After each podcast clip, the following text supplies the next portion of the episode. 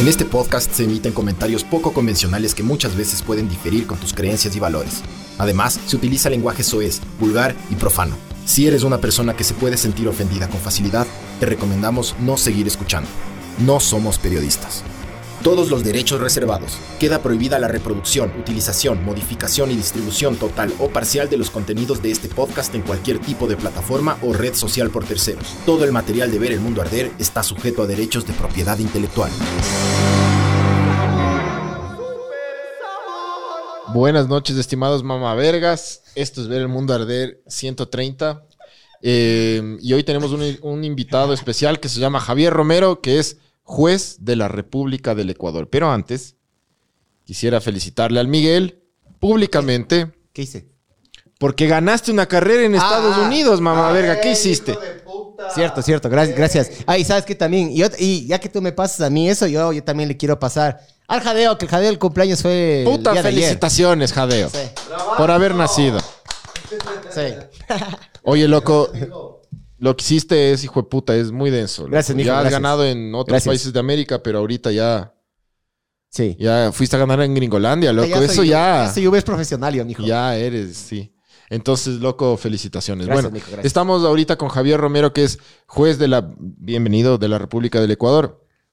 Y cuéntanos, primero, antes de hacerte las preguntas súper heavies, eh, de que, ¿cuál es un día a día en tu trabajo? ¿De qué se trata tu trabajo? Explícanos para no... Ah, ok, soy abogado primero, eh, soy juez de flagrancia, lo que quiere decir que todo lo que ocurre mm, dentro de, de las 24 horas en Quito, por turnos tienes que conocerlo, lo, lo más feo, ¿no? O sea, no, son muertes, choques, asesinatos, robos, todo. Todo lo que sale en las noticias cae para allá. Ya. Soy como, somos como los porteros de la justicia. Por ahí entra todo, más o menos. O sea, hay un asesinato, van directamente a, hacer la denuncia o, o cómo es la cosa. O sea, le agarran a alguien que cometió un delito 24, dentro de las 24 horas y lo llevan donde estamos nosotros. Somos 11 jueces en el sur, trabajo ahí. Y hay otra, o- digamos, una unidad que se llama, antes se llamaban juzgados, se llama unidad judicial, está en la patria. Entonces ahí entre... Ya, esa sí conozco. Ya. Ah, ¿y por qué ¿Pero conoces bandido? Porque por me... ¿Ah? ¿Por qué conoces bandido? Conozco porque a mí me intentaron, supl- me suplantaron la identidad, de hecho. Ah, eso de porta era. Sí. Sí, sí, mamá verga, no. Y yo, yo escuché los, los audios de este que se hacía pasar por mí, dio Sí. mi cédula, falsificó como 17 veces mi firma. El ingeniero Robalino. Me quisieron hacer la vuelta, pero no, no pudieron, pero me tocó ir allá a la... Por ahí, por ahí. Por esos Eso, barrios. loco. Y lo Ajá. sacaron libre, me imagino. No, no, nunca trascendió la huevada. Ah, ok. Pero bueno. Eh, entonces tú, o sea, tu trabajo es. ¿Cuál es el horario? Porque si es que son tipo. Ese tipo de huevadas pasan tipo en la noche, en la madrugada, ¿no? Claro, el crimen no tiene horario. O sea, no dicen de 8 a 5, ya, ok, vamos. Claro, claro. Entonces, ah, bueno, en la unidad donde yo trabajo es 24 horas, son 7 días, nunca cierra. Es como McDonald's. Somos 11 eh, y entre los 11 nos hacemos cargo 24-7 de eso. Entonces, pasa cualquier cosa y pum, ahí está. Ahí estamos. Siempre vas a encontrar un amigo ahí para conversar. Fin de año, Navidad, Día de la Madre, todo. O sea, tú no te puedes ir casi de viaje. O le tienes que planificar de mejor manera, me imagino, ¿no? Me puedes preguntar qué hago el 28 de diciembre y te digo exactamente Claro, si claro. me puedo ir o no de viaje. Entonces, tengo mi vida planificada que me gusta. Entonces, sé exactamente, por ejemplo, qué hacer, qué no hacer. De hecho, hoy estoy amanecido. Creo que la última vez que dormí fue el lunes, si no estoy mal. Porque ayer entré a trabajar 7 de la noche, salí 7 de la mañana de hoy. Llegué a mi casa, me bañé, salí a hacer un montón de cosas. Y hasta ahora sigo. Entonces, ya, ya dormiré más tarde y duermo hasta mañana tarde. Entonces, a veces pierdo la percepción del tiempo, pero... Qué hijo de puta, claro.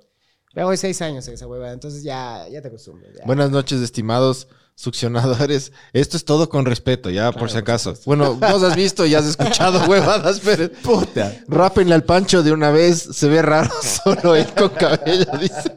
Sí, Oigan, respeten, es un, es un juez de la República, no es cualquier huevada como ustedes, ¿no? Por favor. Y, Y, y yo gané, yo gané. él ganó en, en Estados Unidos. Sí. Es un ganador. Bravo, chucha, bravo. Al fin gané algo, chucha. Bien, bien, ya. Falta ganar el jiu-jitsu ahora. Sí, pero ¿sabes qué? Aquí hablando de jiu-jitsu, aquí el, el, el- el osito. Por eso yo le digo osito y por eso yo le conocí. Em, acá es medio mi... Me ha agarrado abajo su... su ¿Cómo es? Under your, my wing. Sí. Me ha enseñado un montón, loco. El man. ¿Hace cuánto recantas tú en el jiu-jitsu? Creo que voy como ocho años ya. Ya. Chucha. Pero haces jiu-jitsu por tu trabajo, así también como para, Para dormirles a los. para sacar toda la furia que... Claro, tengo que sacar la furia de forma sana. O sea, un día pasaba por ahí, por la UDLA, detrás de la UDLA, y estábamos buscando con mi esposa algo para que haga mi hija. Quería que se sepa defender. Entonces, siempre veía UFC, MMA y vi Jiu-Jitsu y me metí. Entonces, entró mi hija ah, y no quería entrar. Al inicio era bien, bien tímida, no quería, no quería. Entonces, el profesor dijo, pero entra tú. Ajá. Ya, y nunca más salí. Es, es que es una secta. No, no, Sí, nunca, sí, nunca sí. más vas a volver a salir. ya, Así ya. son, ajá, sí, sí. Y, um, ya, Como el como- CrossFit y como los que. es- ¿Cómo es? Los que venden el Life y esas huevadas. sí. Los que venden Fusion. claro también. Sí. Poder skinhead, dicen. Sí, eso es. OmniLife. OmniLife. Sí, también caí en eso una vez, sí. O sea, pero oye, o sea, a ver, ¿tú vas al psicólogo? Entonces, claro, esta es tu terapia. Esa es mi terapia, por eso hay que respetarla, sí. Sí, sí, sí te cacho, loco. Sí te cacho, porque sabes que si uno tiene un mal día, pasas Sí. por ahí. Ah, Exacto. El acto que te están intentando dormir, el acto que estás luchando, no te, se te olvida absolutamente ¿Sabes todo, que, loco. mm, Es muy del putas del jiu-jitsu. El otro día que le llevé a mi hijo, a la- mi hijo hace clases, tiene clases de bicicross. Ya. Entonces arrecho, loco. Yo le, le sé llevar, es como del putísimas verle una rata de cuatro años ahí. Puta, agarrar curvas y las bajadas. y la- es, es como arrechazo, loco. Pero al lado de donde él hace bicicross hay unos manes que hacen eh, jiu-jitsu y muay thai. Ya. Y ahí el otro día que pasé estaban sacando la puta dos. Pero no, o sea, yo vi que se estaban, sí hacían grappling, Ajá. pero también se estaban dando unos puñetes y patadas. Entonces era como un todo. Entonces capaz era... Kickboxing sí. o algo. ¿no? Artes marciales mixtas. Si es que estás haciendo grappling y lo otro. Ah, bueno, el Muay Thai también puedes hacer clinch, ¿no? Sí, se juntan y le botas y ahí, ahí acaba, creo. Claro, les Se vuelven a parar. Pero si es que en el piso le tumbas y le sigues dando, ahí es artes marciales mixtas. O también hay una variación de jiu-jitsu que se llama combat jiu-jitsu. Que es... Beach slapping. Ajá, le das como perra así. ¡pah! Así. Sí, loco. Entonces ahí aprendes también, a veces en el jiu-jitsu uno aprende a... Uno como sabes que no te van a pegar en la jeta, a veces uno entrega la cara, ponte. Pero este tipo de el combat jiu-jitsu de ley te enseña... De ley es súper funcional para artes marciales mixtas. Oye, pero volviendo a tu trabajo. Em, ¿Tú sí crees que esto en algún punto afectó tu vida personal? Como que lidiar con tanta mierda de, la sociedad. Como que agarraste y tipo cambió tu humor en la casa o, o cosas así. No. Ah, bueno, cuando, cuando empecé, me tocó estar solo como 10 días porque eh, la típica, mi hija estaba pequeña, mis hijos estaban pequeños y compramos eh, un viaje a Disney, toda la familia. Entonces, ya teníamos la fecha y todo y me llamaron y ¡pum! Ya empieza, eh, no sé, en dos días. Y yo pregunté, pero tengo un Claro, tengo viaje. Ah, ¿Va a ir o no? Entonces yo sí, ok. Entonces se fue mi esposa y yo me quedé solo 10 días. Entonces ya había litigado, porque siempre litigué como abogado. Y, pero una cosa es tú vas, defiendes a tu cliente y te vas, pero ya cuando tienes que resolver y la cosa está en tus manos, cambia. Y, ok, no me acuerdo, me tocó algo bien feo, hasta ahora no me acuerdo.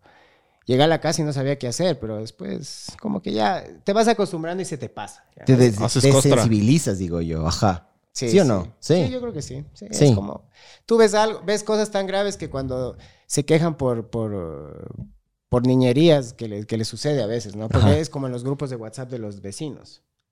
claro. Entonces es como pana, o sea... Recojan llaman- la caca de los perros, así. Sí, de llaman a la policía que pues, está parado a un señor en la esquina y, y un día fui yo. Saqué a pasear a mi perro, estaba con una capucha, así.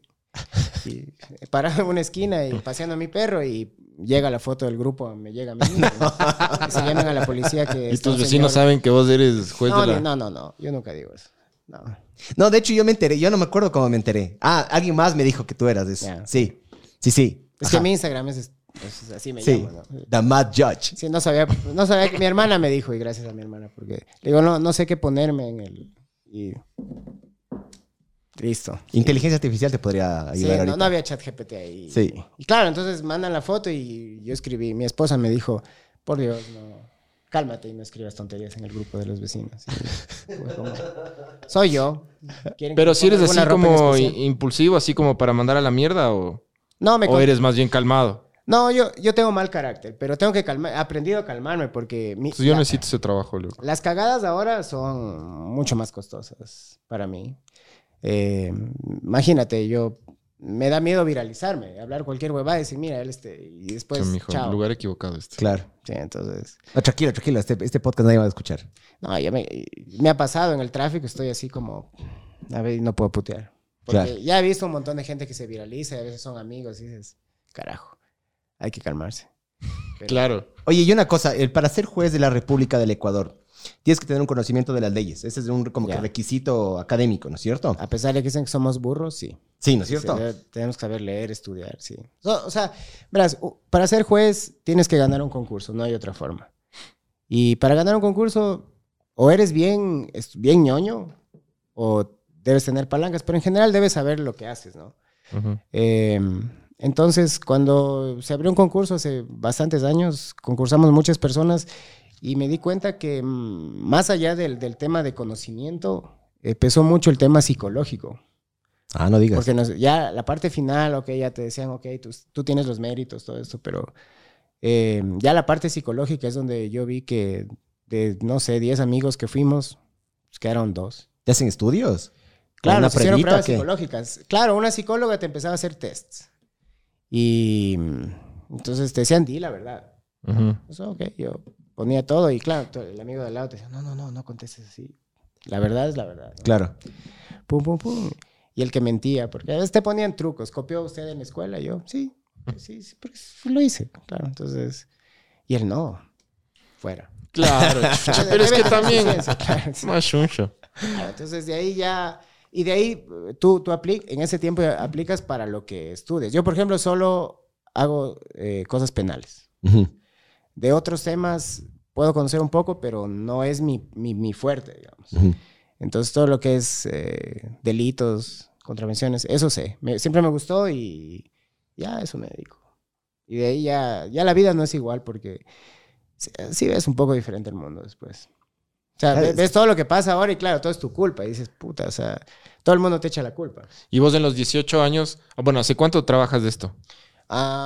Seis años dijiste, seis- ¿no? De seis, no, voy a cumplir siete. Tú sí has visto en estos 7 años como una evolución para mal Ah, de lo que pasa en la sociedad. Pausa, pausa, solo un ratito. Eh, una cosa que yo hablé con el osito antes de que venga acá. La única condición que nos puso es no puede hablar de juicios Específicos. específicos, solo puede hablar de eh, ejemplos que le demos nosotros o cosas generales, por si Claro, acaso. Claro. Pero ¿no? si es que, claro, si es que vamos a hablar de forma general, sí. Por Sí, si acaso, sí. ¿no? Luego nos Ah, otro- en el chat ahí, que ¿por qué no preguntan huevadas? Es por eso, ya. Otro paréntesis. Voy a Aquí, preguntar huevadas, pero no aquí. Sí. aquí José Guiguren pregunta si es que nos llegó bien la de whisky. Sí. Gracias, nos llegó. Ah, sí. sí, sí. a, mí a- no, a mí no me ha llegado nada, mamá verga. está No hay, no hay nada. está en la casa. No traje. Ah, ya. ya. Aquí Está solo, en la- solo al Pancho le mandas, mamá Es- verga. Yo fui a ver, pues yo, yo fui al Servientrega. Eh, nos llegó bien la de whisky y, y nos llegó, nos mandó un ah, ¿cómo se llama? Pero dale tomar a alguien por si acaso sea el que te deja. Nos llegó un zombie de Walking Dead que no Ah, le traje digas. porque está en el carro escondido porque mi enano se asustó.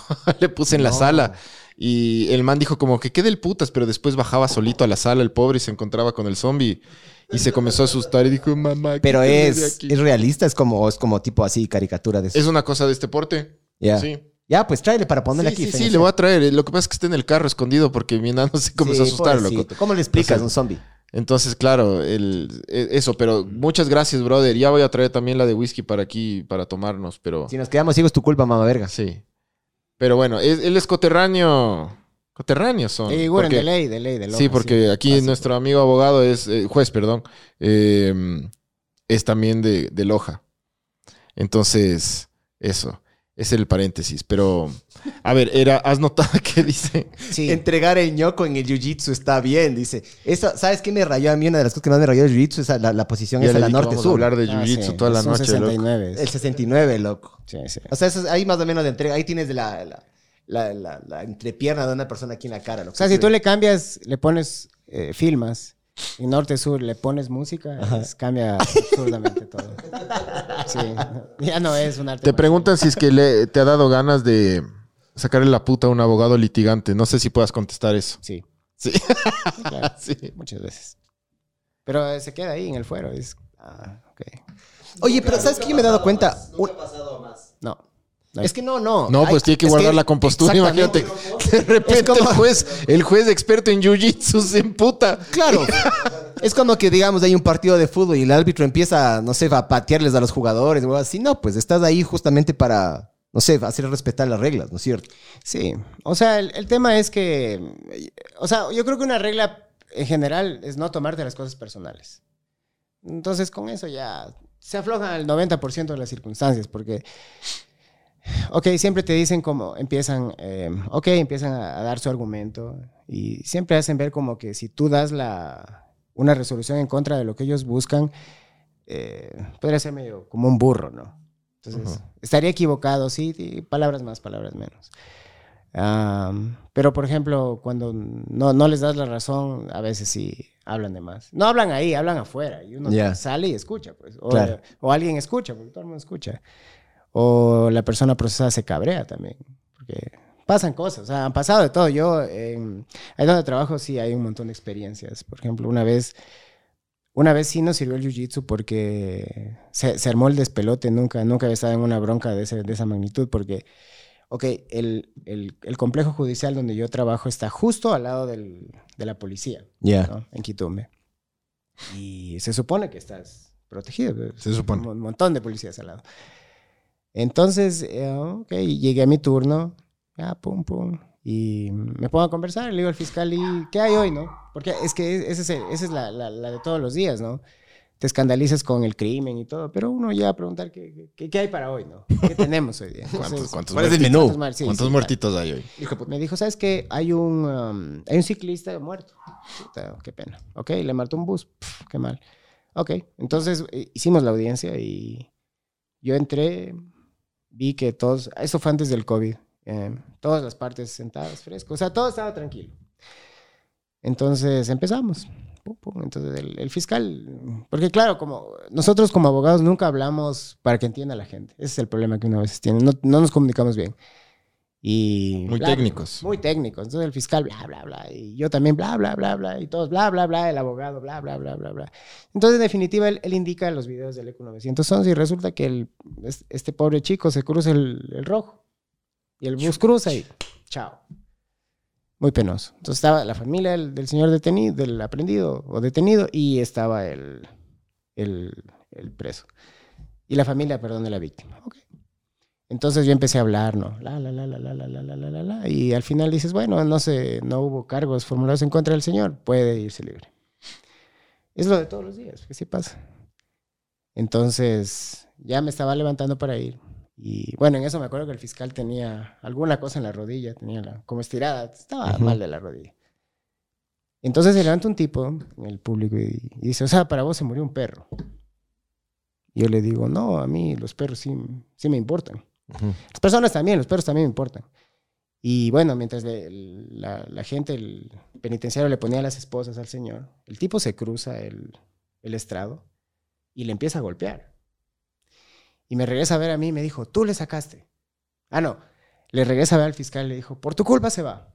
Como que el chico entendía un poco el sistema. O sea, el, el chico, el fiscal no, no formuló cargos, o sea, no, por ponerlo en palabras normales, no acusó y el juez le dejó ir.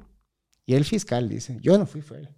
Me señala a mí y yo le regreso a ver como, brother, en serio, No me quemes. no me quemes así porque no es tanto así, ¿no? Es y no es. Entonces, viene y se acerca. Entonces yo ya me puse como, ya, vamos. En Entonces yo le digo, le regreso al secretario y le digo, oye, pana, llámale a los policías, al- a la guardia judicial. Ajá. Entonces llama y estaban almorzando, no había nadie, hermano. Qué verga. Sí, hijo de puta, dije, ya se hizo vergas. Ya viene y ya venía, entonces yo también ya. Entonces vino un, un asistente del fiscal y se empezó a agarrar a golpes con este man.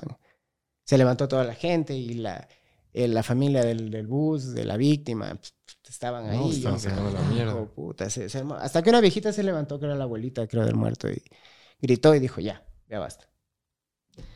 Entonces, bueno, se fueron. Yo, carajo, ok, salió y yo me quedé ahí un rato y hablando con el fiscal, ¿no? Como, bro, ¿qué pasó? No, no, es que no, no, no me tocaba de otra porque yo no podía pararme. En eso entran unos niños corriendo, asustados, estaban aterrados. Y yo, ¿qué pasa? Y abro abrimos la puerta. Eso era una, o sea, de ahí que te hablo, había unas 20 personas en la sala, que era pequeñita, más pequeña que esa, así como este porte. Afuera estaba todo el mundo. Barrio, familia. Y fue... un- ¿Pero de quién? ¿De, Chucha. de lado de, y lado? de lado y lado. Ah, chucha. Uf. Entonces, de ahí después de que se golpearon tanto, entraron como cinco policías. ¿Qué pasó? Nos, nos llamaron. Y fue como, loco, o sea, ya... Ya, Estás ya fue, tarde, Ya fue, estás tarde. Y ¿Qué tal el la- almuerzo, chucha? entonces, chucha, sí. Entonces, claro, llegas a la casa y dices, ¿qué tal tú? No, no, sí, bien. no, no, nunca está bien a veces. Hay, hay cosas bien heavy a veces, pero eso fue como lo más. De ahí cuando las amenazas son constantes. Ah, O sea, aprendes a vivir con eso. ¿Amenaza de muerte o amenazas así de te voy a sacar la puta? O sea, hay cosas que no puedes probar nunca, ¿no? O sea, cuando alguien te queda viendo y sabes que te está intentando decir algo y sabes que te está diciendo algo, ¿no? Y, eh, pero la primera vez que me, que me amenazaron sí fue, sí fue heavy. Sí. Sí. O sea, ese día, eso le contaba a mi esposa, le conté meses después, porque yo igual así, un turno normal llego y era un asesinato, fue horrible en el sur. Y bueno, le cogen a un tipo. Él delata y bueno, en, en re- en realidad creo que habían como seis manes. O sea, el, asesino confesó. O alguna cosa así. Eso dicen, sí. Ya. Pues bueno, ya, pum, pum, llegan seis personas. Ok, entonces empezó la audiencia y bueno, eh, les metimos eh, prisión, bueno, se dictó prisión preventiva para que, o sea, es, es decir, estaban presos durante la investigación, el proceso. Bueno, entonces eh, uno de los manes me dijo, tú no llegas a Navidad, acuérdate de eso. No jodas.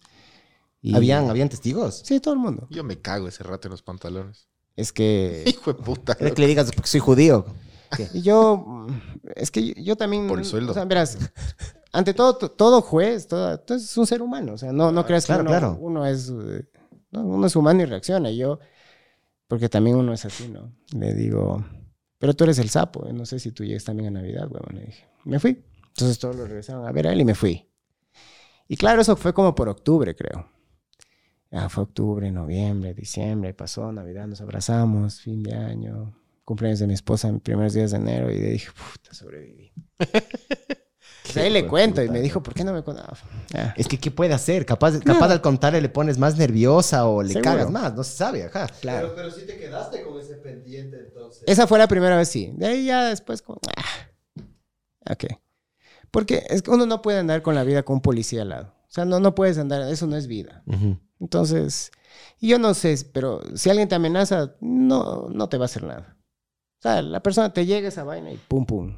Y- El Más que el hacerte que la no- vuelta, te hace la vuelta. Claro, claro, creo que es más peligroso el que no amenaza, ajá, el calladito, ¿no es cierto? Sí, claro. Sí. Entonces hay, hay, hay reglas como, o sea, no, no por el hecho de ser juez y, y en ese momento, digamos, tener cierto, cierta cantidad de poder para decidir sobre algo, te puedes pasar de la raya. O sea, Ujú. la gente, yo entiendo que las personas que cometen delitos eh, tienen esa percepción de hasta qué punto es justo lo que tú estás haciendo y lo aceptan.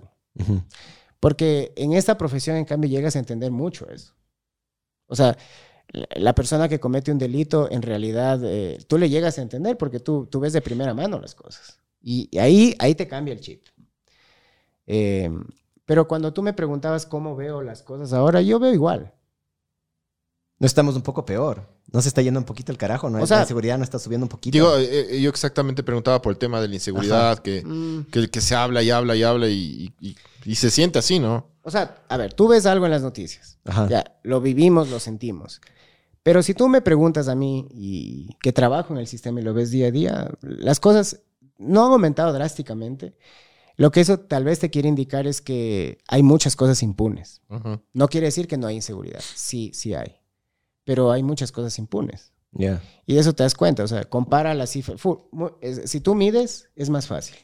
El problema es que aquí no medimos. Ujú. Ok, ¿quieres ver asesinatos? Perfecto. Entonces, tienes que ver las estadísticas de defunción y haz una comparación con los procesos judiciales. Porque hay estudios jurimétricos donde yo trabajo. Te pueden decir eso. Y ahí sacas. Ahí sacas la data. Porque si no mides, no, no lo puedes controlar. Para tener ejes de acción. Entonces, eso nos falta acá. Eso no hay. Entonces, cuando tú quieres eh, realmente, dices, ¿sabes que quiero acabar con esto? No puedes, es un fenómeno, no puedes. No, no vas a poder. No hay sociedad que no tenga delitos. Eh, hay grados eh, que, que la ciencia criminal te dice hasta dónde tolerar, hasta dónde puede ser normal, pero necesitas definitivamente medir para saber en dónde estás. Entonces, ahora que ya se vienen las propuestas, porque es, es que los políticos y los periodistas sí deben recibir, digamos, cierta dosis de cómo comunicar las cosas. Y claro. Porque yo creo que no para un juez, sino para un abogado en general, un estudiante de derecho, escuchar cuando ciertas personas, ciertos periodistas, ciertos políticos te lanzan las teorías jurídicas. No. O sea, claro, uno quiere hablar y explicarte ciertas cosas puta, y, y escuchas lo que dicen y dices, puta, no, no. Pero sabes que yo me he dado cuenta mucho también. eh, la, la culpa de toda la criminal, de, de- de todo, lo, de todo lo que tiene que ver con criminología, al final del día, lo que, lo que yo escucho y lo que yo. eh, justamente por eso te quise traer al podcast. Habla mucho, siempre le echan la culpa al juez. Ah, claro, O sea, sí, sí. El viene el chapita, le atrapa al delincuente Ahí hay una y el juez lo suelta. Ahí hay una pregunta. Aquí justo ¿qué dice. dice? ¿Por qué los agentes policiales siempre hablan huevadas de los jueces? ¿Les tienen pica o es alguna Claro, cosa así? eso o- me gustaría entender desde tu perspectiva, porque si no, se debe puede ser- contestar, todo bien. Sí, a ver, verás. Pero ¿Cómo funciona el sistema? bueno. Claro, primero las reglas del juego, ¿cuáles son? Ajá, para saber Ya. más o menos qué, cómo Verás, es. Básicamente hay dos formas de que tú entres al sistema penal. O sea, verás, cuando una, una persona entra al sistema penal, y yo creo que eso deberían dar a la gente en el colegio, ¿ya? Saber tus derechos es, fun- es, es completamente importante. Yo a mis hijos siempre les digo, verás, tú puedes entrar por una boleta dictada por un juez, ¿ya? Porque eso quiere decir que antes de eso te estaban investigando por algo y te, y te requieren en la justicia. O puedes entrar por un delito flagrante. Te pongo un ejemplo bien claro. Sales de acá, punto chocas. Ujú. Como un ciclista, digamos. Ya. Entonces, o entras por boleta, por, por una boleta que se llama detención, o entras por flagrancia que se llama aprehensión, que es lo mismo, pero tiene sus matices. ¿Qué sucede? La policía siempre actúa primero, porque hay tres ejes en el sistema. ¿verdad? Tienes la policía que está en la calle eh, buscando lo que sucede. O sea, o busca a la persona que cometió un delito o aprende o le detiene a la persona que tiene una boleta, ¿ya? Luego, cuando es, el policía hace un parte policial, y ahí siempre se detalla qué es lo que sucede. Deberían darle un curso de redacción, porque a veces nunca lo entiendes. Porque te, te pasa que escribes como hablas y a veces no entiendes nada, eso pasa, a veces estás leyendo y dices, a ver, no entiendo esto. Tratas de darle sentido, ¿ok? Entonces, luego viene una lectura de derechos, te leen tus derechos, qué, qué sí, qué no puedes hacer. Te valora un médico y te llevan directamente a la unidad de flagrancia. Ahí puedes fingir lesión para, no sé, irte al hospital en vez de irte a la cárcel, ¿no es cierto? No. Mucha gente hace eso, ¿o no? Lo que pasa es que un doctor no se va a comer el cuento de me duele acá. Ya. Y lo que un juez valora a la final es si esas lesiones que tú tal vez dices tener tienen relación con, con lo que te detuvieron. Claro, claro.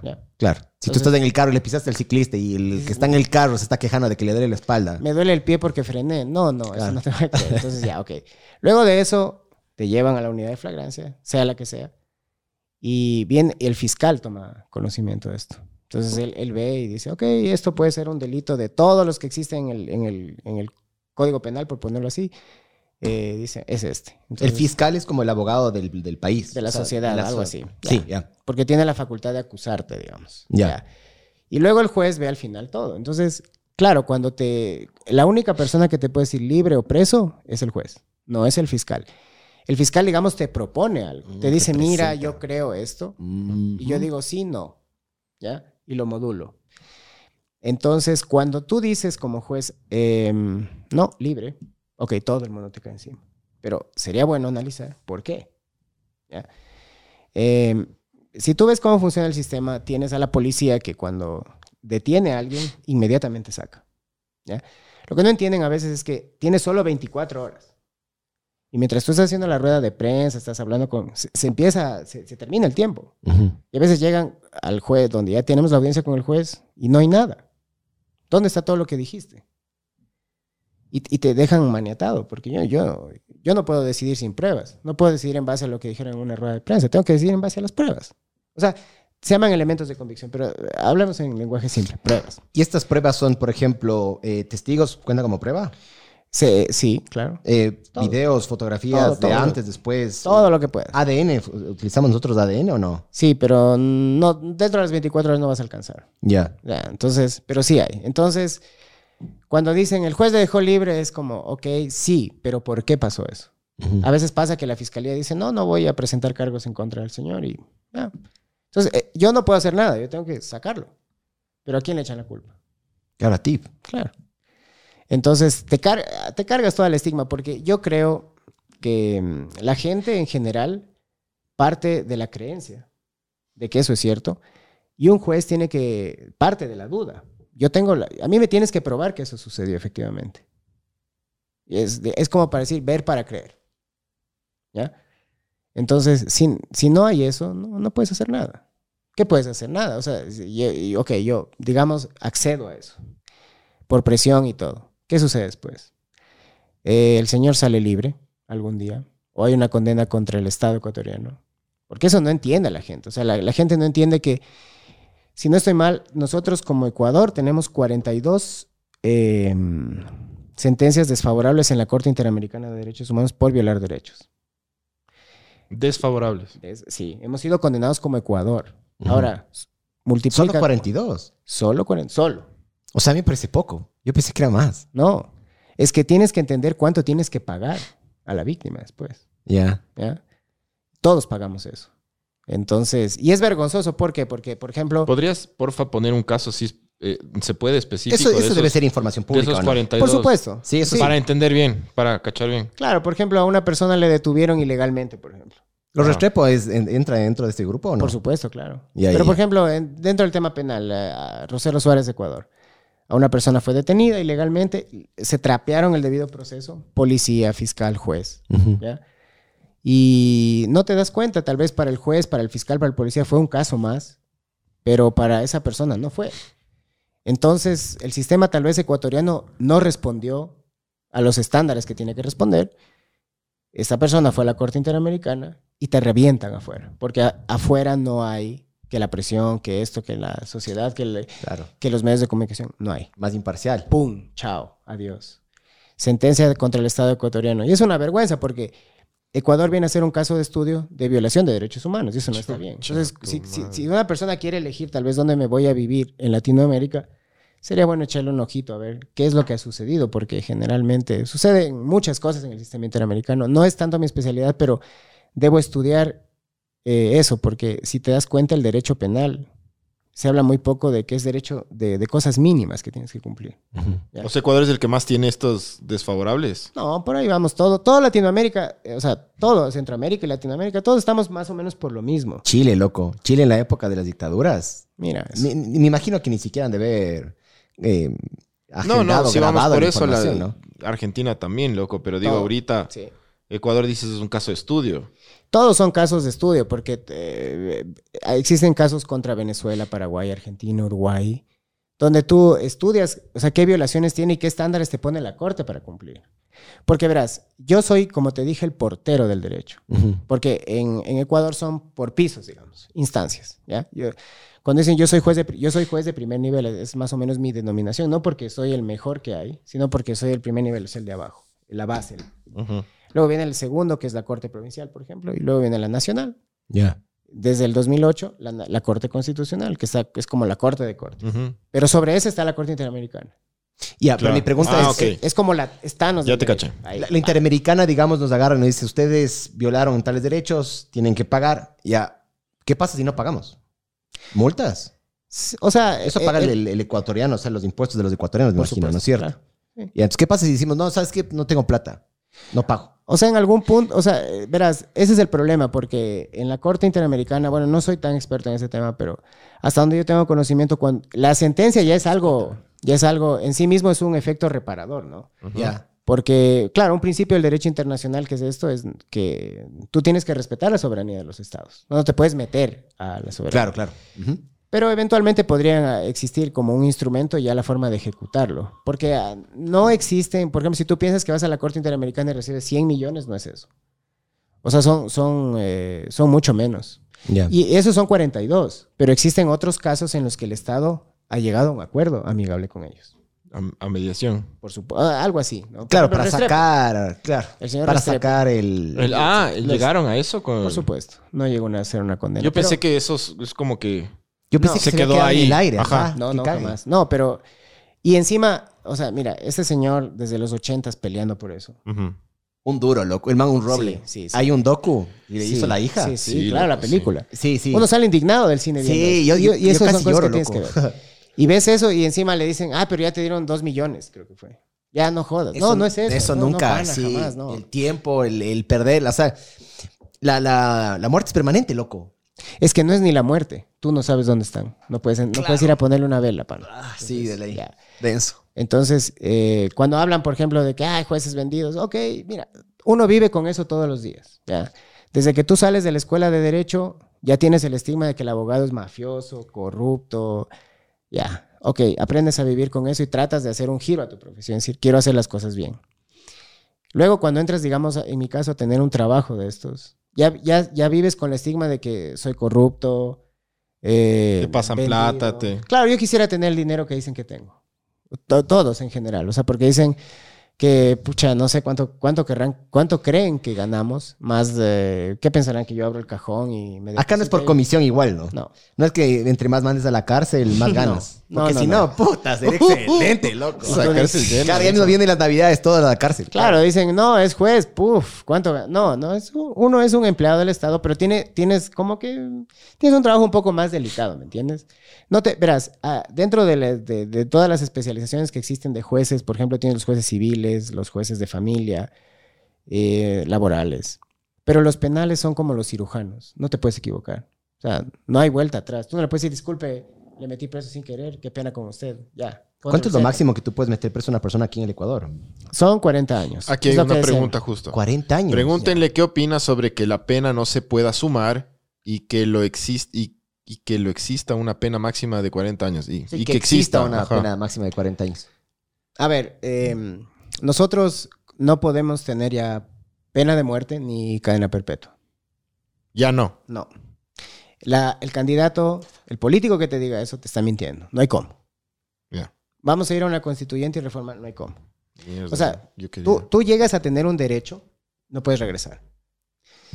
Ah, Eh, sí. Sí, no puedes. Entonces, eso, no puedes ir, sometamos a votación si quieren que los violadores, los corruptos y todo tengan cadena perpetua. No puedes. No puedes. El sistema interamericano no te permite eso. La democracia no te lo permite. Oye, ¿cómo hizo este huevo del, este huevas del Bukele, loco? Porque el man está haciendo... O sea, a ver, hacia... Yo, yo he escuchado la opinión general de este pana. Es muy positiva dentro del- de la misma comunidad. Claro. ya. No sé si las, corte- las cortes de esto le van a caer después. No sé si Sí. el man se, tiene que huir y tiene que cambiarse el Eso nombre. es lo y que cara. dicen, lo que, lo que dicen que, que ahorita El Salvador está viviendo como esta, esta tranquilidad en las calles y el todo. ojo del huracán. Pero es. dicen, Sí. ¿qué va a pasar cuando el man se vaya? Verás, se caga ese país. has se escuchado- quema, creía tú- que sí. ¿Se han escuchado Molotov ustedes? no? Sí, sí, sí. Ya. Ajá. Hay una canción que dice, si le das más poder al poder, más duro te va a venir a joder. Entonces, cuando dicen, tenemos que aumentar las penas, tenemos que darle más facultades a la policía, bla, bla, bla, tal vez existen reformas que se tengan que hacer, sí. Pero cuando, verás, el juez está para contener el poder punitivo, que se llama, o sea, el, el derecho penal. Es, me quieren matar ya. Una mosca gigante, Ya. loco. Entonces, Sí. nosotros estamos para eso, para contener el poder. Entonces, es como una, es, es un contrasentido, ¿ya? Porque yo tengo que ver que el Estado en sí mismo, siendo parte del Estado, no se pase de la raya. Ya. Entonces, mientras tú como fiscal, como policía, como ciudadano, estás seguro que esa persona cometió un delito, yo parto de todo lo contrario, de la duda, Claro. pruebe. Entonces, como que te digo todos los días, pruébame que la Tierra es redonda. Pero más bien, una cosa que me he dado cuenta con los chapitas es, digamos, a mí me- yo tuve una vez un incidente, ¿ya? Ya. Eh, me metí a una gasolinera y sin querer me topé, mm, o sea, un, um, un man en una moto me chocó lateralmente a mí. Técnicamente no era mi culpa, pero igual me fui detenido hasta que él salga del hospital, Sí. ¿ya? Yo me sentí, a pesar de que no era culpable, yo me sentí culpable. Porque yo le, yo le decía al policía, ¿estoy libre? Me decía, no. ¿Estoy preso? Me decía, no. Si te quedas como que en un limbo. Verás, es- eso es lo que te decía. Verás, ahora que aprovechamos esto, ciertas cosas que, que debe saber toda persona, ¿ya? Verás, Pondrán atención, ¿no? pondrán Vamos atención. Ya, Podemos hacer esto una vez al mes para que sepan bien sus derechos. Eso es, ok. Cuando hay una persona, o sea, cuando hay un accidente de tránsito y hay una persona herida, los conductores se van a ir aprendidos. O sea, entiéndase, detenidos. Ya. Para en, en palabras simples. ¿Por qué? Para asegurarse que. Es que, a ver, tú puedes pensar ¿Es mi culpa o no es mi culpa? Pero lo que tú pienses no cambia los hechos. Claro, los hechos que- son claros, son objetivos. Más allá de quien lo vea, eh, los hechos son así. ¿Qué tiene que hacer el policía en ese momento? Tratar de, de- de recabar, o sea, todo lo que pueda para saber qué pasa. Luego viene en, en los de tránsito especialmente, que son, verás, creo que la primera causa de muerte hasta el año anterior eran los delitos de tránsito. Sí, Mucho ojo. sí. en el Ecuador. Sí. No es del corazón. No. Entonces, mira, Qué loco. tienes que saber bien qué sucede en tránsito, ¿ya? Entonces, tú me ofreciste una cerveza. hace un- me- me ¿Quieres una cerveza? No, no quiero una porque Ah. voy a manejar. Mira, Ese más bien. Sí, hay que- hay ¿Quieres que- una biela? Yo sí, porque estoy en Uber, chucha. A ver, a ver. Tú, escuchando. mira, tú te chocas. Ajá. tienes un accidente de tránsito.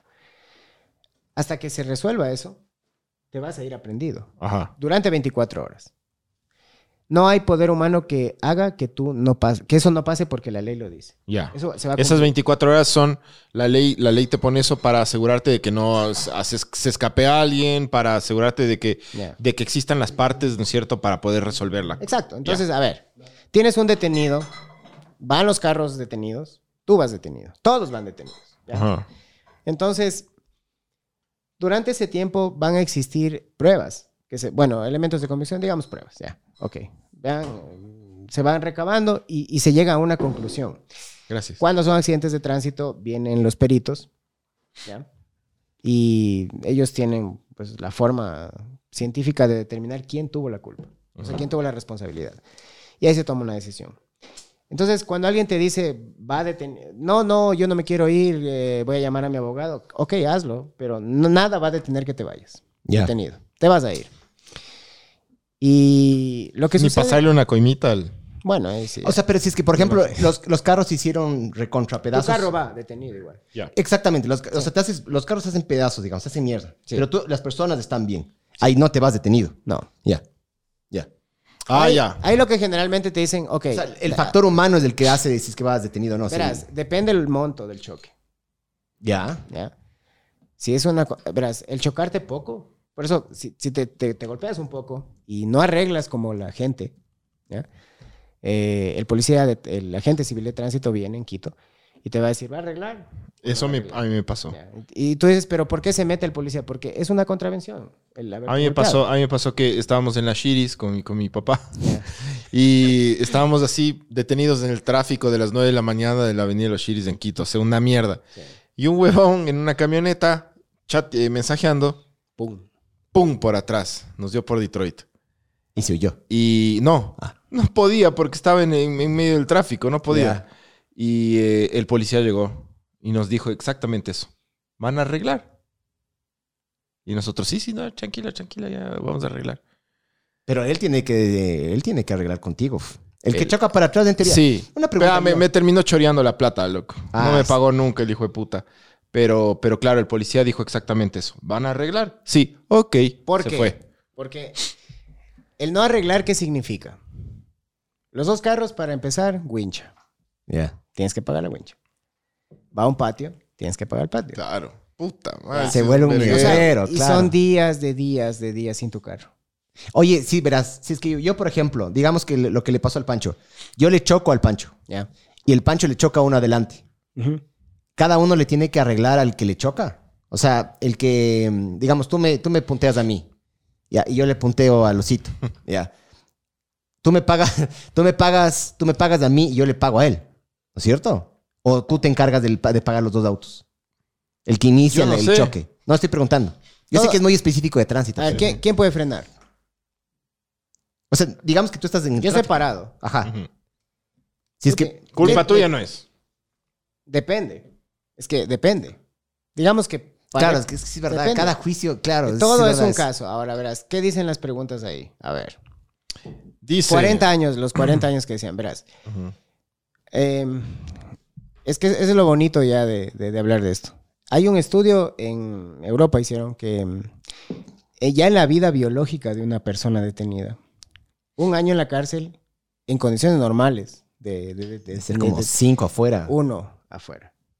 Como, como- Va, dos, equivale al doble. Ah, de Pero- deterioro físico, Eh, mental, sí, de eso, todo, psicológico. biológico. Pero esto es en Europa.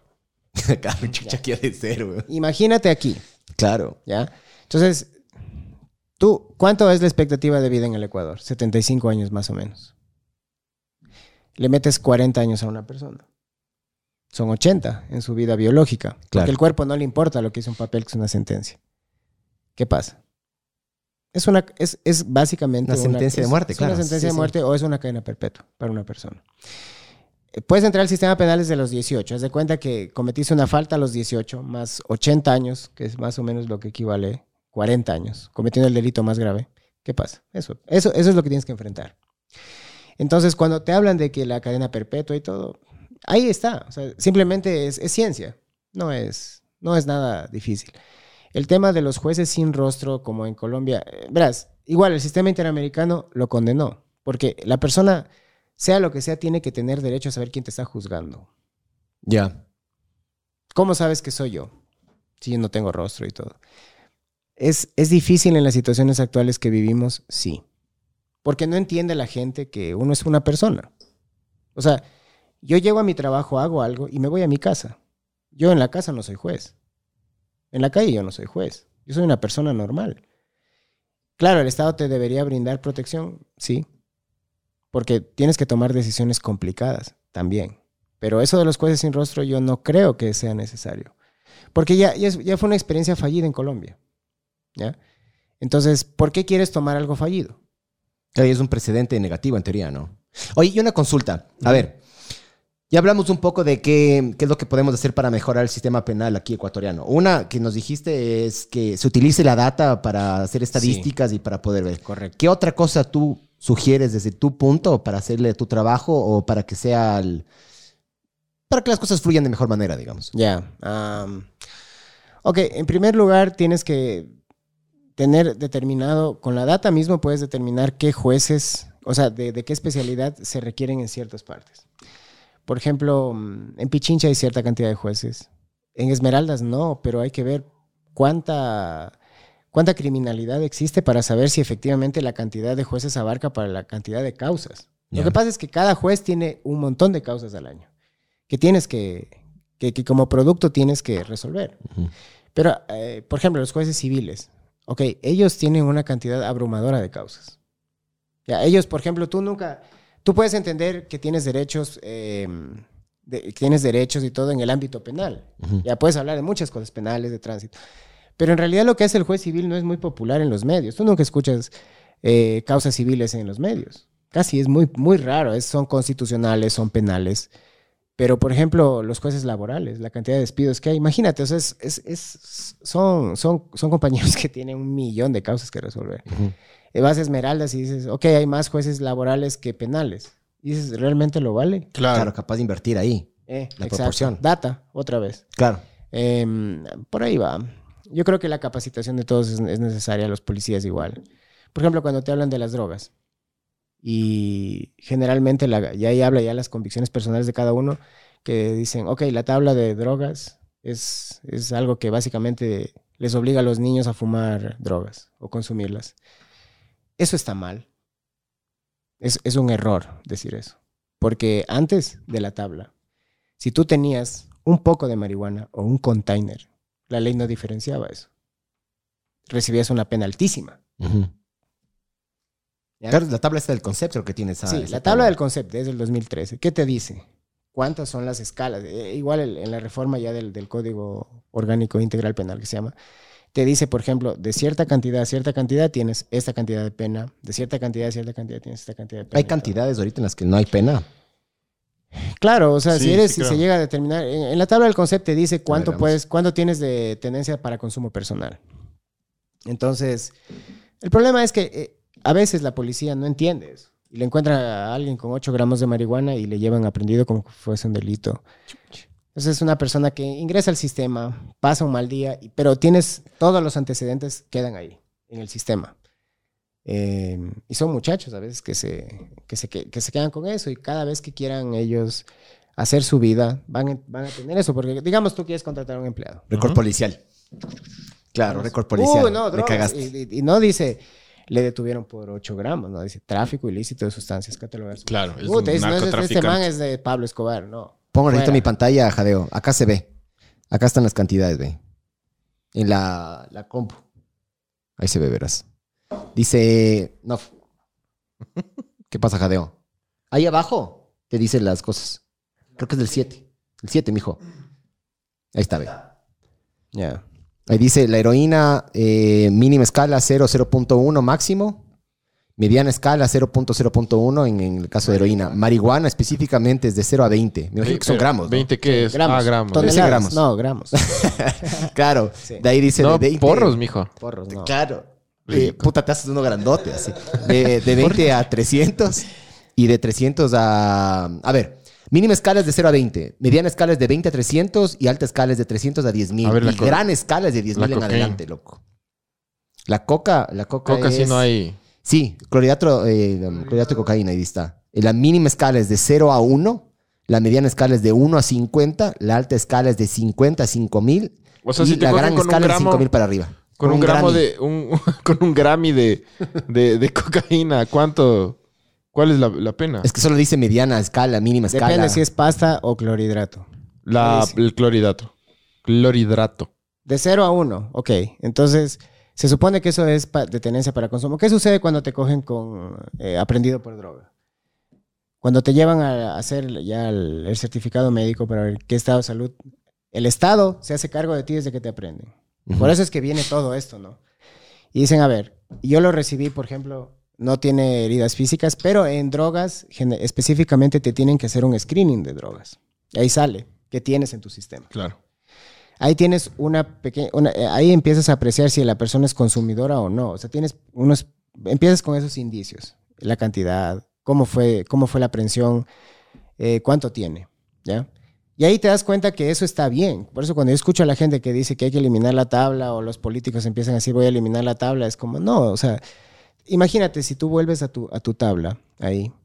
Mira, las escalas. 1 a 3 años es la primera. Ujú. Vuelva a la tabla, mijo. 3 a 5 es la segunda, la Ajá. mediana. 5 a 7 es la alta y 10 a 13 es la gran escala. ¿Te puedes imaginar que por mínima escala te pongan 13 años de cárcel? No, pues, Ya. qué cargosos. ¿Ya? Ok. No, o sea, por un Jalisco. Mm. O sea, sí. O Era sea, un Jalisco, mi jefe. ¿sabes, un que a mí que me parece súper cargoso? Señor juez, era un Jalisco nomás. No pasa nada. Un mosquito. Era solo un Jalisquito, mijo. Deje gozar, señor juez. Oye, verás, Señor, ¿sabes qué ¿Por digo qué no yo? me tocó la jueza Collada? ¿Sabes qué, te- ¿sabes qué digo yo? Eh, detrás de las drogas hay problemas también, hay factores psicológicos, ¿no? Entonces, Sí. a veces las personas tapan con las drogas eh, problemas de maltrato infantil o Sí. eh, frustraciones en el hogar, yo qué sé qué. Imagínate, hay yo- que entender también al ser humano. Yo me acuerdo una vez que mm, dentro de los primeros casos que resolví tuve igual de unos muchachos que tuvieron problemas con marihuana. Y bueno, se suspendió la pena al final porque mm, así pasó en el proceso. Entonces, bueno, se le sentenció, pero se, es pena suspendida. Como se ven las películas, puedes entender mejor. Y ya, ok. Cuando tenía- salen con la música épica. Ya, sí. Entonces, yo una vez estaba caminando por ahí, dejé mi algo, estaba haciendo un trámite, no sé. Y se acercan dos manes. Uno, era uno, específicamente. Y se acerca ya mucho, ¿no? Ya espacio personal. Y yo, ok. Y me dice, hola, ¿cómo estás? ¿Y se acuerda de mí? Y yo, puta madre. Dije, "Ah, Te debo plata. no, sí, dije, chucha, cuchillazo, algo, ¿no? Claro. Yo lo quedo viendo y sí, no estoy seguro. Mi hijo usted me suspendió la pena, pero dice, mire, ya, ¿saben? Un, un muchacho que le fue bien. O sea, y ahí dije, ok, eso sí tiene sentido en el sistema. Igual un día estaba en el súper y uno de, esta- de los cajeros era un chico que yo también le suspendí la pena. Entonces daba gusto ver eso. También ves los reincidentes que puta, otra vez le ves. Sí, pero sabes Es falla el sistema, es yo falla el tengo, sistema. eso. yo tengo la teoría de que si es que entras en el sistema penitenciario, o sea, entras en las cárceles, capaz te vuelves hasta peor, ¿me cachas? No te, te vinculas con, te vinculas con gente puta que no deberías, capaz. Ujú. El ambiente a veces, capaz tú no estás podrido, pero capaz te terminas de podrir en la cárcel. Claro. o sea, Entonces- lo que sucede ahí adentro es. Por eso uno. Cuando te dicen, ah, muchos derechos de los delincuentes, es la percepción y la respeto, pero tienes que entender que no todo, o sea, la cárcel no es para todos y no es para todo. Entonces, cuando tú tienes una, una persona que dice cárcel por todo, no. Siempre acuérdate de la canción de Molotov que te digo, Claro. ¿ya? Porque eh, como yo, esas son discusiones que yo tengo, por ejemplo, con mi esposa, mi mamá, mis hermanas. Cuando me dicen, no, que muchos derechos, porque es normal reaccionar a eso, ¿no? Y les explico que entre más derechos tengas es mejor, porque tú no sabes cuándo puede pasar eso en tu vida. No, no sabes. Y cuando tal vez tienes un choque, ahí dices, yo quiero mis derechos. Claro. Ah, ahí sí quieres tus derechos. Y los que y antes decías, no, ya no quiero que se vayan directo a la cárcel, mátenlos. Ah, ah, ahí está. Eso es lo que sucede. Entonces, eh, o cuando la política te aprieta también, y ahí ves casos mediáticos, políticos que terminan mal. Y después sabes que son, cosas, son casos que van a terminar algún día de tus impuestos, vas a pagar las reparaciones cuando puedes hacerlo. Y a veces son por, por caprichos políticos que la gente no entiende o eso. Entonces, so- son, es bien complicado hablar del sistema penal porque yo digo, si no tienes la suficiente capacidad democrática para entender eso, no te va a ir bien. Claro. Entonces, eh, es un contrasentido un juez penal. Mientras todos vienen a acusarle al man, yo tengo que decir, espere, vamos a ver qué sucede acá. Un ratito. Aguante, aguante. A ver, vamos tres rayitas menos. Y tienes que ir analizando. Entonces, por eso no, no es que es la profesión más querida del mundo, ¿no? Entonces, Claro, en teoría el lenguaje es presunto criminal, ¿no es cierto? Sí. Hasta que el juez no dictamine si, si es que es culpable o no, no puedes Exacto. decir. O sea, tienes que tener absolutamente todas las... O sea, yo, yo he notado eso ahora, especialmente en los medios de comunicación. Ahora dicen presunto criminal. Sí. Antes decían el criminal que atropelló, yo que sé qué, no se Exacto. cuidaban mucho. Y con la presión mediática, medio que sí puedes mover un poquito la agujita. Por Y la presión supuesto. social. uff, claro. Por Sí, pues, supuesto. Cuando se vuelven los casos muy mediáticos, yo me he dado cuenta, por ejemplo, con lo que pasó con Karina del Pozo, sí. y con el, Ma- María Belén Bernal, creo que era también Sí, ella. Fue súper mediático. Y cuando es súper mediático, sí avanza diferente el caso, me imagino. supuesto. Lo ponen, lo ponen más adelante, me imagino también, ¿no? Claro, tú te das cuenta a qué velocidad avanza. Claro, Porque no, pues. no, o sea, por ejemplo, El es- presidente exige respuestas. Ya. ya Claro, ahora, no para ayer. Sí, Me no. encuentran el cuerpo o, o se inventan uno, pero necesito salir a la prensa a decir algo. Eso Claro, el asunto es que no es el único femicidio, no fue el único. ¿Cuántos hay? ¿Cuántos faltan por resolver? Entonces, claro, ves que la gente reclama con, con todo justo derecho eso, pero también hay la otra gente que dice, oiga, a, a mí no me dieron esa prioridad también. Claro. Porque no, nunca vas a avanzar. Lo que pasa es que eh, no- nunca va a estar a la par los números de casos resueltos con los casos que existen. Y los casos que no se resuelven, pasan a algún, no sé, un archivador y se quedan ahí para siempre hasta que se abran nuevas... No. O sea, ¿se les cierra después de un tiempo? O sea, ¿se rinden después de un tiempo o no? Verás, tú puedes distinguir en la data eso. ¿Cuántos, verás, cuántos casos están judicializados, que se llama, o sea, que están en sede de un juzgado, y cuántos están en la fiscalía, que aún no, no han sido judicializados? Ya, Ya pero te esos, vas te, a- esos te los pasan a ti en teoría. Para, verás, si el fiscal no encuentra eh, pruebas, elementos, responsabilidad, él va a archivar. Ya. Y manda un juez para que analice a ver si vale, la- vale o no vale archivar o, o seguir investigando. Pero ahí, ahí- ahí te das cuenta de, la cifra negra de la criminalidad que se llama. ¿Qué quiere decir eso? Por ejemplo, lo- otra vez, por ejemplo, dices, eh, existieron 100 mil robos este mes en el Ecuador. Ok, de esos 100 mil robos reportados, ¿cuántos están en la fiscalía? ¿Cuántos están en un juzgado? ¿Cuántos tienen sentencia? Y te das cuenta que no, no avanza, o sea, no, no, es imposible eh, avanzar con todas las cosas. Y dicen, no, es que el sistema está podrido, la impunidad. No es así tanto. O sea, tienes que ir, da- date cuenta de, de, de qué estamos hablando acá. No es un caso, porque la gente sufre un robo y piensa que es el único robo que existe. Claro. No es el único robo que existe. Hay muchísimos más que resolver, ¿ya? Y la capacidad de los fiscales no alcanza para todo. Entonces, eh, te das cuenta en eso. En tránsito, ¿por qué hay la percepción de que existe impunidad en tránsito, por ejemplo? Porque las penas en tránsito son más bajas. ¿Has escuchado la frase, no, el, el que el conductor no sale a matar?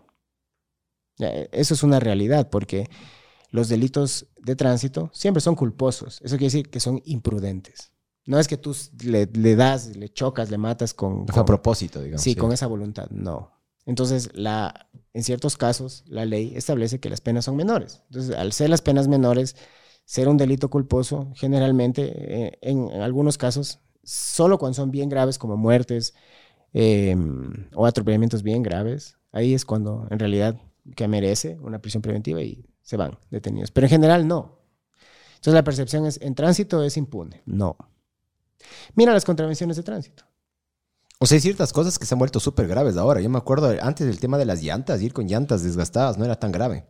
Hasta que un, un bus se fue recto Uf, en alguna claro. bajada a Santo Domingo y se murieron no sé cuántas personas. De ahí se volvió súper viral, mediático y cambiaron la, la ley a que era, ahora, es, ahora es prisión, ¿no? Pero las- son prisiones diferentes, ¿no es cierto o no? Eh, ¿O se juntan las dos? ¿Qué cosa? O sea, digamos que yo, digamos que puta, maté a cuchillazos a alguien, ¿ya? Y yo soy el que, no sé, tenía las llantas lisas. Nos vamos, nos juntamos en la misma cárcel. No, eh, al menos en Quito hay. el tránsito tiene su propia. Sus propias cárceles, se puede decir. Porque, Cordero. eh, porque no es la Colón. eh, sí, La Cordero. La Cordero y hay, eh, en, Carapungo, por allá. Ya. Eh, es, es porque, porque la, la competencia de tránsito la tiene el municipio. Entonces ellos adaptaron lugares para la gente en tránsito. Cuando hablan de la impunidad en los delitos de tránsito, se entiende ciertas cosas, pero por ejemplo, mira la estadística en las contravenciones de tránsito. Te cogieron chumado eh, manejando. ¿Cómo te salvas? O sea, yo, a mí me había, un amigo mío, abogado, me recomendó eh, no hablar con nadie, esperar que se te pase el trago. No. Eh, no, no es así. Es que eso me dijo, bueno, eso me Estaba dijo. mamado tú. Sí, pero no, no, no, ah, es que ya cambiaron esa ley de lo que tengo entendido. Ahora si te niegas a la, a la alcoholemia y esas huevadas, te ponen la pena máxima de lo que tengo entendido. O sea, lo que, lo que da chiste ahí son los mitos, ¿no? En eso. Eh, te dicen, no, no, no, yo no me voy a hacer la prueba. Entonces, eso se basa en el ego y en el orgullo del conductor que está borracho, ¿no? Ajá. Eso es lo peor que puedes hacer. Típico de un mamado. ¿Por qué? Claro. ¿Por, por qué no? ¿Por qué, ¿Por qué está mal eso? O sea, para tus intereses. Porque otra vez, si tú pones ahí en el, en el internet y buscas el código, te va a decir escalas. De, Del- de, de los gramajes. Ocho, mamado. Oye, se va, se- dale la vuelta, loco. eh, espérate, voy a sacar. Pásate. Pasa, cambia la cámara acá, Jadeo. Sí. Porfa. Ahí hay papel, mijo. Dese pasando ese papel de Tu cinta blanca puede. en jiu-jitsu. Qué verga, ve. Oye, verás, hasta que, hasta que el Miguel eh, arregle su computadora que se le regó la cerveza, Ya. eh, aquí hay dos, Dos dos preguntas. preguntas. Si me agarran con droga y no tengo drogas en mi sistema, ¿me juzgan como expendedor de drogas? A ver, la Corte Constitucional hace unos años sacó una sentencia súper positiva respecto de eso, en el que te dice que es el Estado, en este caso la Fiscalía y la Policía, especialmente la Policía. Tienen, eh, en caso de que tú, pueden ser dos casos.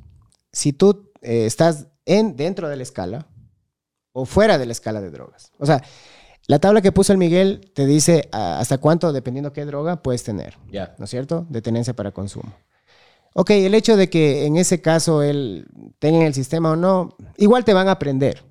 Es que eso tienen que entender. Por más que digan, esa persona en el, en el podcast de Ver el Mundo Arder me dijo o dijo que no me tienen que detener, eso no es verdad. O sea, te van a aprender porque ellos, la policía tiene presunción de que has cometido un delito.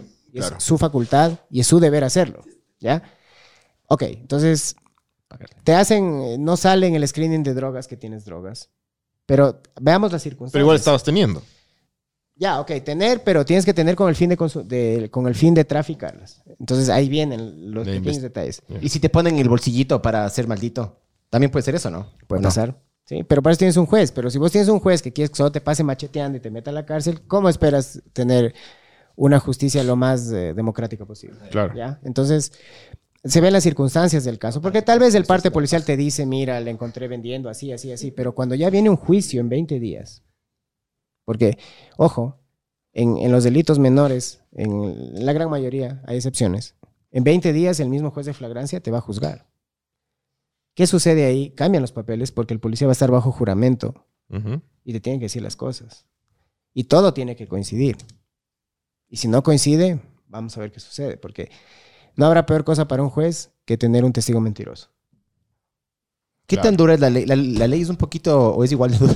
Siete a Todo se está años. cayendo a pedazos, ¿viste? No pasa nada. ¿Qué tan dura es la ley para los policías en este caso si es que deciden, por ejemplo, mentir? ¿Es igual que para un civil o no? Sí. Sí. La ley difiere en qué procedimiento has mentido. Ya. ¿ya? Por ejemplo, yo te tomo juramento y tú mientes. Eso es perjuro. Siete a diez años de cárcel. Esa es la pena. Siete años. Sí. Por eso mentir puta. bajo juramento es muy grave. Entonces, eh, ha- han, han pasado casos en los que tienes una contravención de tránsito en la que tal vez lo máximo que te puedes ir son 30 días preso. Y, y el abogado recomienda traer un testigo perjuro. Dicen, eh, a tu amigo, ¿no es cierto? En este caso, tú te chocas, tú, tú vas detenido por manejar en estado de ebriedad y, y le llevan al pancho de testigo. Yo, hago mi, yo hago mi actuación ahí. Claro, y dices, no, no, no, todo bien ahí. Eso es una contravención. Ok, ya, muy bien, empecemos. No, sabe que yo estaba manejando. No, no estaba manejando él. Y tú no sabes si te filmaron, hay cámaras. O realmente no hay forma de que eso haya pasado. Ujú. Ok, tú te vas 30 días, él se va 7 años. Hijo de puta. Entonces dices, ¿vale la pena? No, no vale la pena. No le mientas al sistema, ¿ya? Eh, también tuve la experiencia de que un primo mío tuvo esa falta, una contravención, no voy a decir el nombre. Y eh, eh, mi tío me llama y me dice, sobrino, ¿qué onda? Mira, ¿qué se puede hacer? Le digo, tío, no se puede hacer nada. No puedes. Duele. Duele, do- dolía, me dolía a mí, como mi hermano. Sí, pero nadie está por encima de la ley. Exacto. Y se fue los 30 días. Claro, o Estos sea, ellos decían, no, el abogado tal dijo, no, eh, brother, yo, yo resuelvo estas cosas Claro. cada 10 días. Y Yo sé que, excepto si él no estuvo manejando, pero si él estuvo manejando, el, el policía le encontró y le aprendió, o sea, ya no tienes mayor cosa que hacer ahí. ¿ya? Ok, se fue y yo fui a visitarles, pues en el, en, estaba en Calderón. Bravo encima de haber estado. No, yo, yo, yo entré muy, yo estaba consternado, porque dije, no, yo nunca había visitado eso, además, entonces, pero era, era en el local de una escuela, la que yo conocí al menos, no sé si ha cambiado, de una escuela municipal, donde tenían boli, fútbol. Sí, dicen que juegan Telefunken, que pasan En líneas. ese tiempo no, no bueno, ellos no, eh, los detenidos no tienen acceso a internet, lo- los que no, no tienen influencias en el sistema carcelario. Pero estaban viendo todos la, todas las temporadas de Game of Thrones, porque le, le- le llevaban, le- le llevaron los DVDs. Excelente. Yo me voy, mijo. Y yo le digo, oye, ¿y, y cómo estás, no? Me dijo, sabes que estoy bien, ya, ya se le pasó el chuchaki y todo. Y la comida no era mala.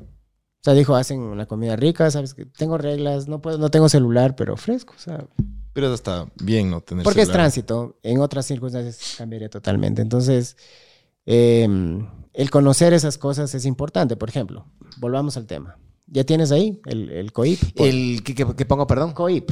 C-O-I-P. Ya. IP. Ok, entonces, COIP tienes escalas. 2023. Una escala te da 5 días.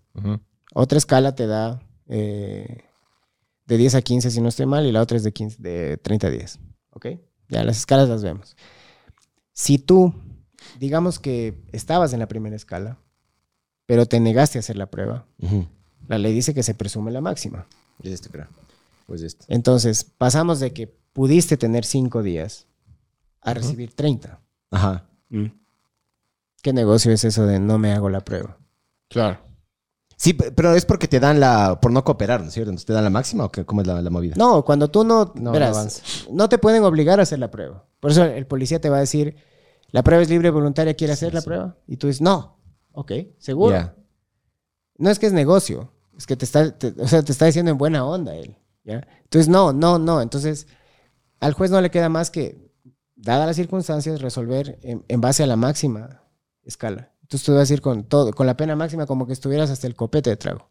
Ya, ya, ya, ya, ya. Entonces, si estás hasta el copete y no te quieres hacer, da igual. Pero si no, hazla. Ya. Y ahí hay hacks para que. Sí, hay hacks. Sí, Que mejor les buscamos en internet o... sí. Sí, porque, porque el juez no nos va a decir, pero... No, Al menos que el juez se anime, ¿no? Es que no tiene nada que ver con corrupción. Es, es, es un, es un hack que está en el sistema. Tú puedes, tú puedes hackear el sistema. Soplar durísimo. no. No, no tiene nada que ver con eso. Verás, Na- nada, nada con, el, con la maquinita. verás, la contravención que es esto.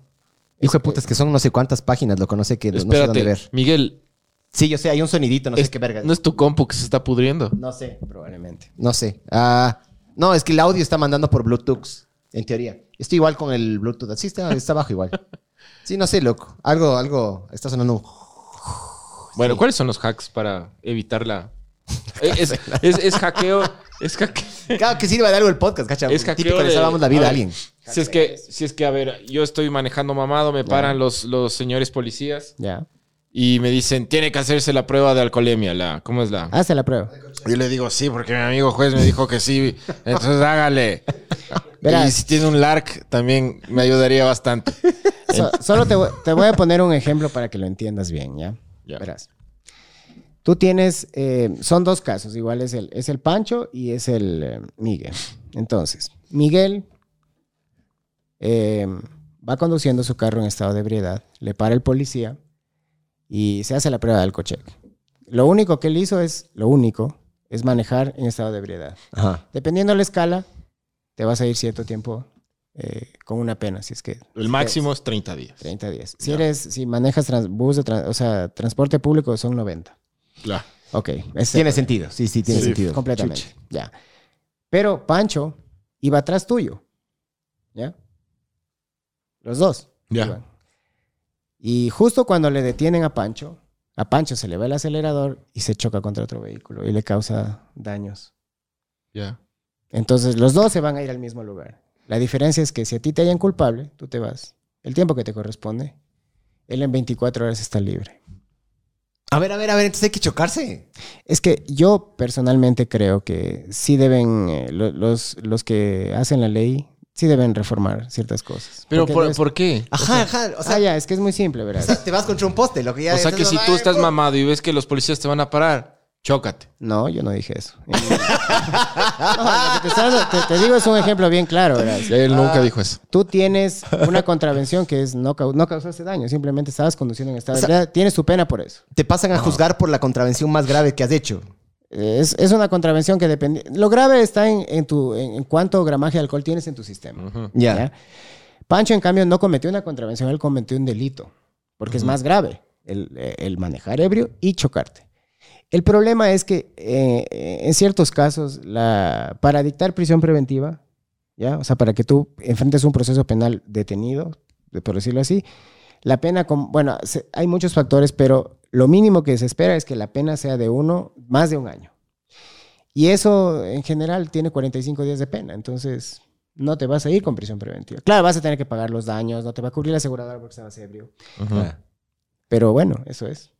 Entonces, esas son cosas que han pasado. Entonces, cuando tú ent- estás en el sistema y dices, claro, este es un, este es un hack. del- no, te, no te digo hazlo porque tal vez lo primero que hace el policía es quitarte la llave.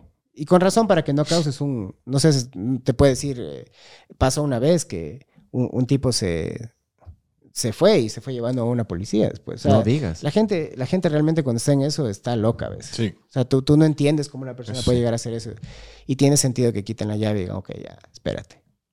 Pero cuando ya comparas los casos, dices, claro, y, y luego hablas con tus amigos de esto, con tus amigos jueces, ahí está conectado uno, el Andrés, y te cagas de la risa porque dices, claro, ese es un, ese es un hueco en el sistema. ¿Ya? Es un hueco en el sistema, porque dices, o sea, no, no tiene sentido esto. Este majadero de Leo, tu padre, lo que dice. A ver. Usted que es juez, diga que es mejor tragar o escupir. Lo que usted. Eso depende, Leo, tu padre, eh, en realidad, co- cómo está tu garganta, ¿no? Depende. si amas, ya sabes, mijo, si amas, tragas. Sí, sí. Dice, ¿es correcto que los jueces manden medidas cautelares cuando detienen por, par- por porte de armas? Porte de armas. Porte de armas. Tenencia o porte, hay dos, hay diferencias en eso. ¿Cuál es la, la diferencia? Tener es. Alguien entra, tú tienes un arma, yo sepa o no sepa, estaba ahí, al alcance de cualquiera. Ujú. Ya, Aquí. Eso es tenencia de arma. Portes. Porte es a mi alcance. Ya. Aquí conmigo. Porte, eh, perdón, tenencia, seis meses de, ca- de pena. No es merecedor de prisión preventiva. Ujú. Porque claro, si tú comparas entre yo tener el arma acá y tenerla en un cajón, hay una diferencia abismal en las cosas que pueden suceder. Pero tener el porte es de 3 a 5 y evidentemente es... Desde grave. cinco años. 3 a 5 años, sí. Ya. O sea que la gente que anda así con su, con su pistola en el carro, porque si hay gente, no. Claro. Pero yo sabía, a ver, otro no sé Esos si- 3 a 5 de no una. sé si es otro mito también. Yo sabía que, por ejemplo, si quieres transportar un arma, digamos que tienes, ¿puedes tener derecho a tener un arma o no? Si sacas los permisos, sí. Ya, si tienes el permiso, de lo que yo sabía, por ejemplo, tienes que tener el arma en un lugar, Sí, sí. el cargador en otro, sí. o sea, tienes que tenerle medio como que separada para transportarle, ¿no es Por cierto? supuesto, o sea, tú ves que el, el policía también, o sea, tú, tú ves como un policía que tiene un- una facultad de- legal para eso, Ujú. él no, no anda con la pistola cargada, pues, porque pueden, pueden suceder muchas cosas. ¿ya? Ya. Entonces sí, eh, debes, debes cumplir. Y e- y es, y es una normativa bien estricta porque es el comando conjunto quien te da el permiso. Ya. Cuando salió hace un tiempo la noticia de que estaban en esto de legalizar la- el tema de las armas y todo, Yo creo que no soluciona nada, ¿no? no. Sí.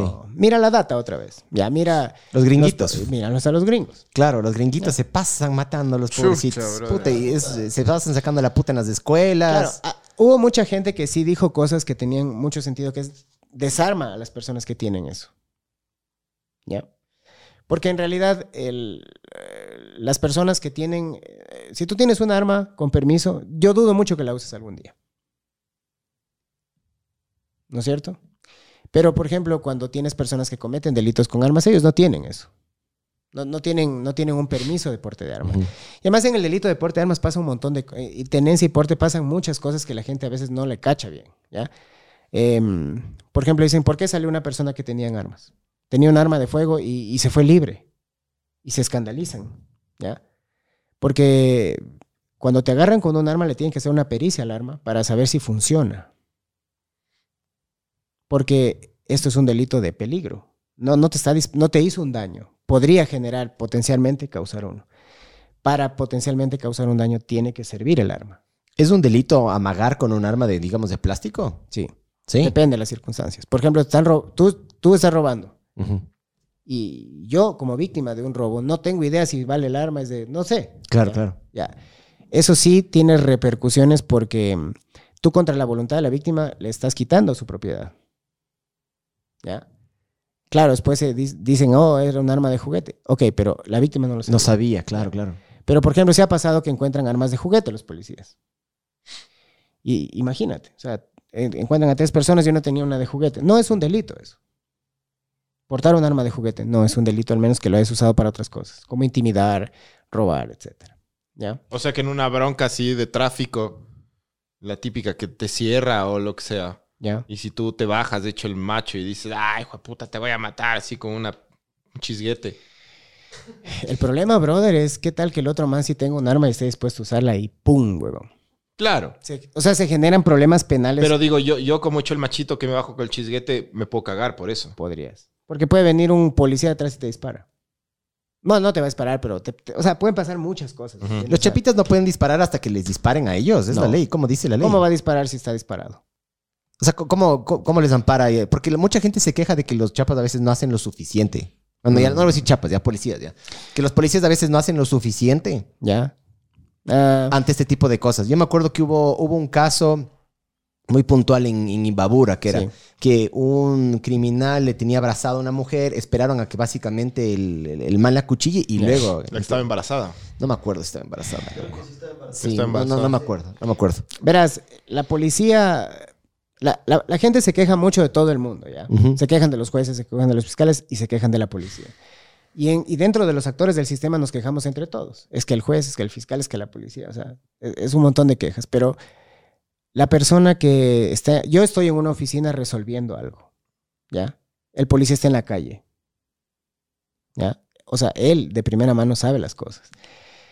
Eh, un comunicado de la policía en Twitter no le va a asegurar a un policía la defensa, porque un proceso penal cuesta mucho la defensa. El tiempo, el desgaste, e- es brutal para una persona eso. Entonces, yo creo que un policía valorará si la usa o no la usa. El por- ¿Por qué? Porque el problema es que, ¿y si me voy detenido, qué pasa? ¿Ya? O sea, cualquier man se va, se va a poner a pensar en eso, ¿ya? Em, nadie te obliga a ser un héroe. Eso lo escribió un gran penalista joven que se llama Felipe Rodríguez en un artículo que leí, y es verdad. O sea, no estamos obligados nadie a ser, a ser héroes. Pero cuando tiene que actuar, o sea, cuando tú tienes un respaldo, puedes actuar. ¿ya? Por ejemplo, un juez que tiene independencia puede actuar. ¿ya? Un juez que no tiene independencia solo va a recibir órdenes y es muy peligroso para la gente. Pero un policía que no tiene apoyo dubitará en las cosas. ¿Qué tan independientes son los jueces acá en el Ecuador? Depende. Los jueces más independientes que yo conozco son los de la Corte Constitucional. Porque en realidad nadie puede interferir con sus decisiones y nadie los puede votar. Ahí está la Diana esa, ¿cómo es? Diana... Esa es la fiscal. Ella es la Ah, es fiscal, fiscal, es general. fiscal, ya. Ya. Eh, en el resto de casos eh, dependerá, yo creo que en el 99% de los casos eres independiente para resolver, porque a- al, al poder no le interesan el 100% de tus casos, interesará un mínimo porcentaje, entonces es, es un tema súper complejo, ¿ya? Porque hay formas de amedrentar a un juez, por ejemplo, antes en- era la destitución, ¿ya? Eh, un órgano administrativo valoraba tu sentencia o tu resolución y te podían destituir. Es una forma de presionar cuando se usaba mal. No, porque no todo es blanco y negro. Ahora, por ejemplo, el Consejo de la Judicatura tiene la capacidad de suspenderte si cumples ciertas cosas. Estás tres meses sin sueldo y probablemente te destituyen. Es una forma de amedrentar. Ah, Recién el Consejo también sacó un instructivo para cambiar jueces de lugar. Que eso sí lo tomamos también como algo que puede afectar la independencia. Porque entonces dicen, ok, ¿sabes qué, pana? Te mueven de ciudad. Te vas a Muisne. Pero yo no vivo en Muisne. Claro. Chao. ¿Ya? Claro. Eh, entonces, cuando tú no eres independiente para algo, no vas a poder resolverlo bien.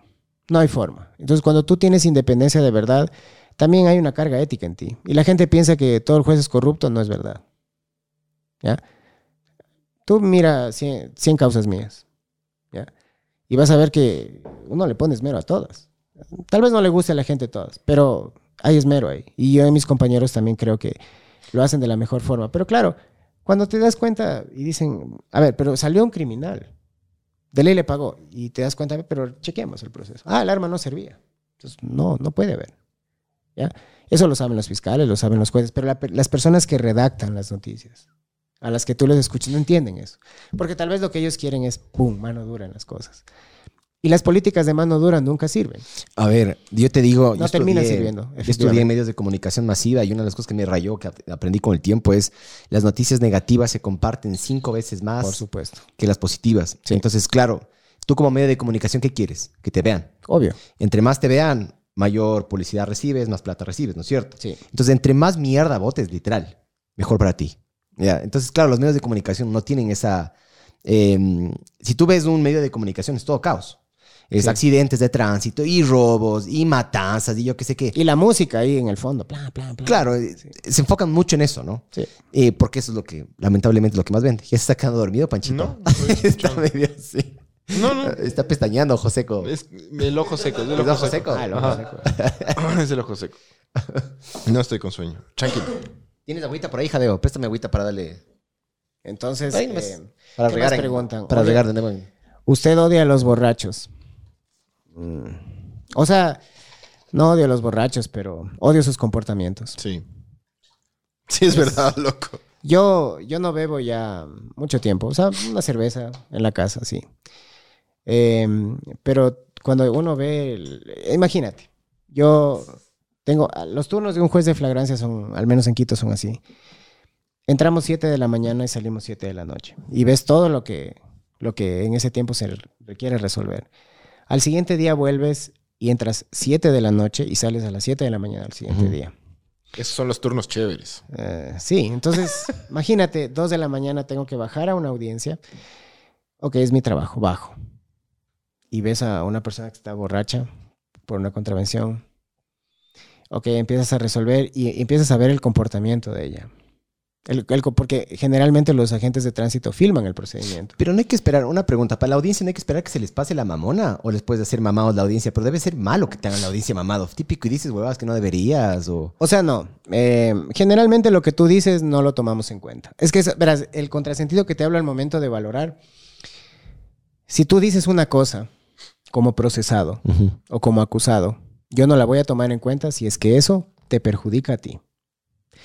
Porque más allá de que tú puedas cometer el error de hacer eso, porque no tuviste un abogado que te dijo, ya, haga silencio. Básicamente no que diga". callarse, ¿no? Sí, ¿O no? Sí, es, Sí. sí. entonces, eh, pese a eso, no debo tomarlo en cuenta. ¿Ya? Porque el, tu testimonio es prueba a tu favor. No es de tu culpabilidad. ¿Ya?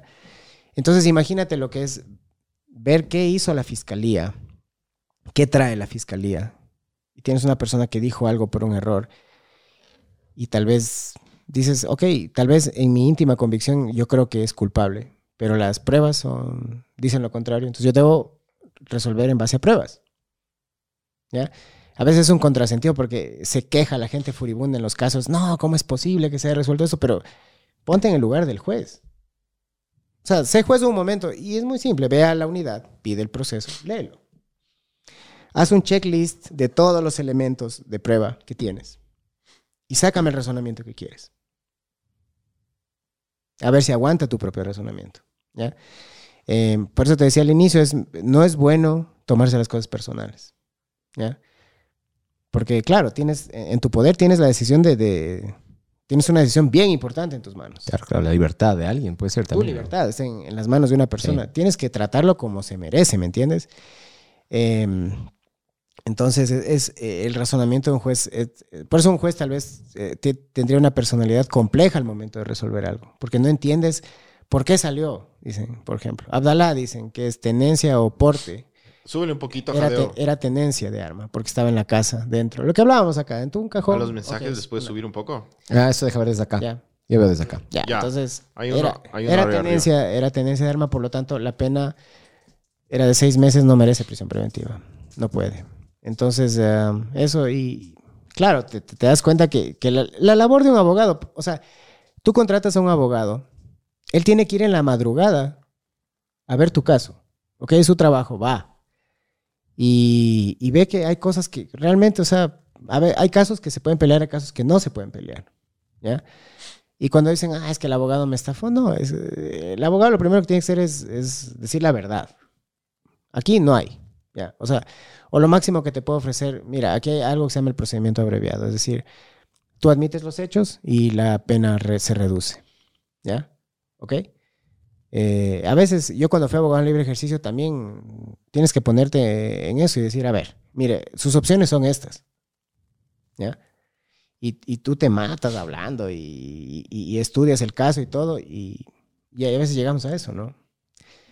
Entonces, son, son profesiones, son como los doctores, cuando pasa algo, ya te llevan a una persona grave y le pasa algo, y tú vas contra el médico y dices, a ver, pero revisemos en realidad por qué se dan las cosas, qué pasó ahí.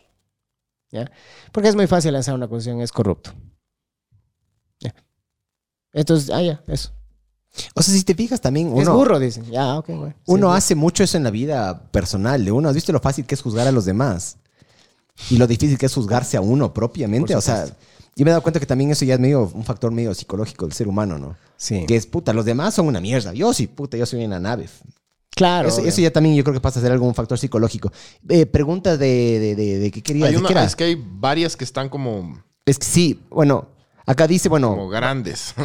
si A es que pueden por favor copiar y pegar las preguntas, porque lamentablemente me metí tarde al chat y a mí yo solo veo el más reciente, el del Javi, el Javicho. Pero hay, arriba de ese hay como dos que ya no alcanzamos sí, a ver. es que ya no puedo ver más. O sea, yo desde que me meto al chat Bueno, puedo ver dice- eso. Si es que pueden... Dice, ¿cómo se puede filtrar? Ya ves, ya cambió. Sí, sí, la ley. Ah, no, yo, yo lo tengo acá, ese sí lo tengo acá. Ya, a ver, léele. ¿Cómo se puede filtrar a los malos jueces, a los que liberan a presos sin, sin motivo válido? Acá por el sur liberaron a dos femicidas, un juez de la costa. Después de eso, como no hubo motivos válidos, volvieron a encerrarlo. Pero uno de ellos jamás lo lograron atrapar.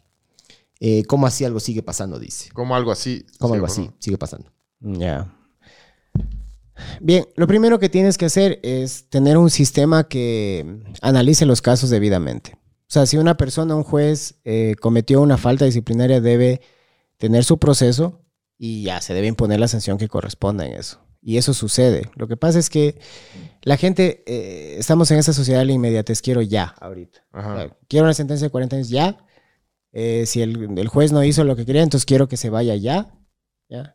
Y mañana viene otro caso y quiero ya, ya, ya, ya. No, todo, todo eso debe tomar tiempo porque son decisiones complejas. Eso de que liberan con medidas, eh, con ese tipo de acciones constitucionales, sí se debe regular. Porque des- te, de- te desconfigura el sistema. O sea, ¿es un abuso? Sí, a veces. Entonces, ¿se debe filtrar? Sí. Pero ahí no se sobrecar- eh, sobrecargaría el sistema penitenciario, tal vez. Ya está sobrecargado. Sí. Otra vez la data. ¿Cuántos? eh, mira el hacinamiento. ¿Cuánta de las cárceles que tenemos, cuál es la capacidad real?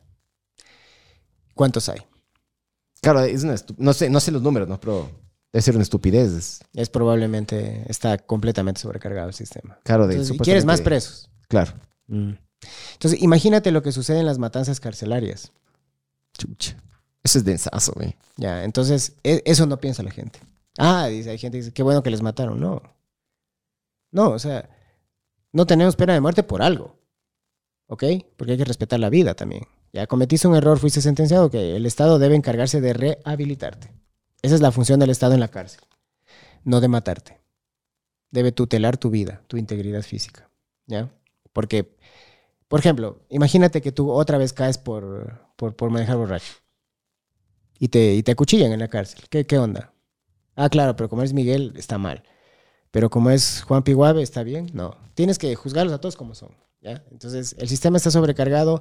Y lo que te dicen muchas personas es lo que tú decías con las drogas, que es un resultado de muchas cosas anteriores. Eh, Lo mismo pasa eh, eh, con, con la criminalidad en general. De- bajar la criminalidad no es así ahora. Son procesos que empiezan con la sociedad. Debes fijarte en los niños. ¿Qué va a pasar con los niños? O sea, ¿qué, qué onda con los niños hoy? Porque ellos van a crecer, loco. Y ellos van a entrar al sistema y tú no quieres que ellos entren al sistema. Entonces, eh, dicen que los tiguerones o las bandas les, les reclutan con comida en Esmeraldas. Mira eso. Dices, ¿Para qué está el Estado entonces? El Estado debe hacer eso.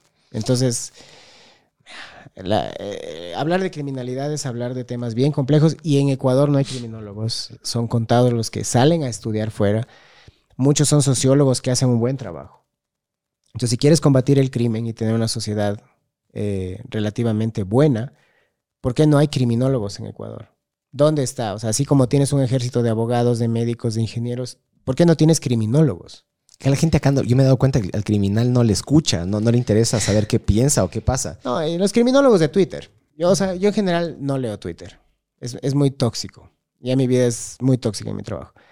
Pero cuando ves las, las, cosas que dice la gente que opina, falta ciencia. Es como que tú en Twitter pidas una receta para una enfermedad grave. No lo haces. Vas donde un doctor. Acá no tenemos eso. Entonces debes empezar a trabajar en esas cosas. Entonces son, son cosas de largo plazo. Las que sí pueden empezar a hacer, sí son reformas penales que tienen que hacer, sí. Full. Pero no le preguntan al sistema.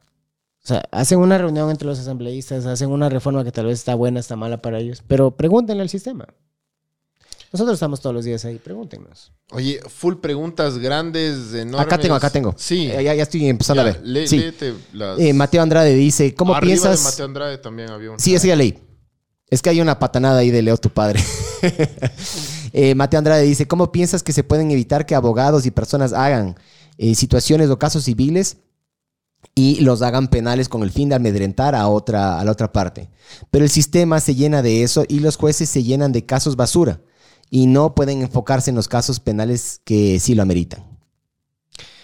Ok, hay, hay circunstancias en las que, por ejemplo, el incumplimiento de un contrato civil, eh, en vez de tramitarse en vía civil, estafa o abuso de confianza.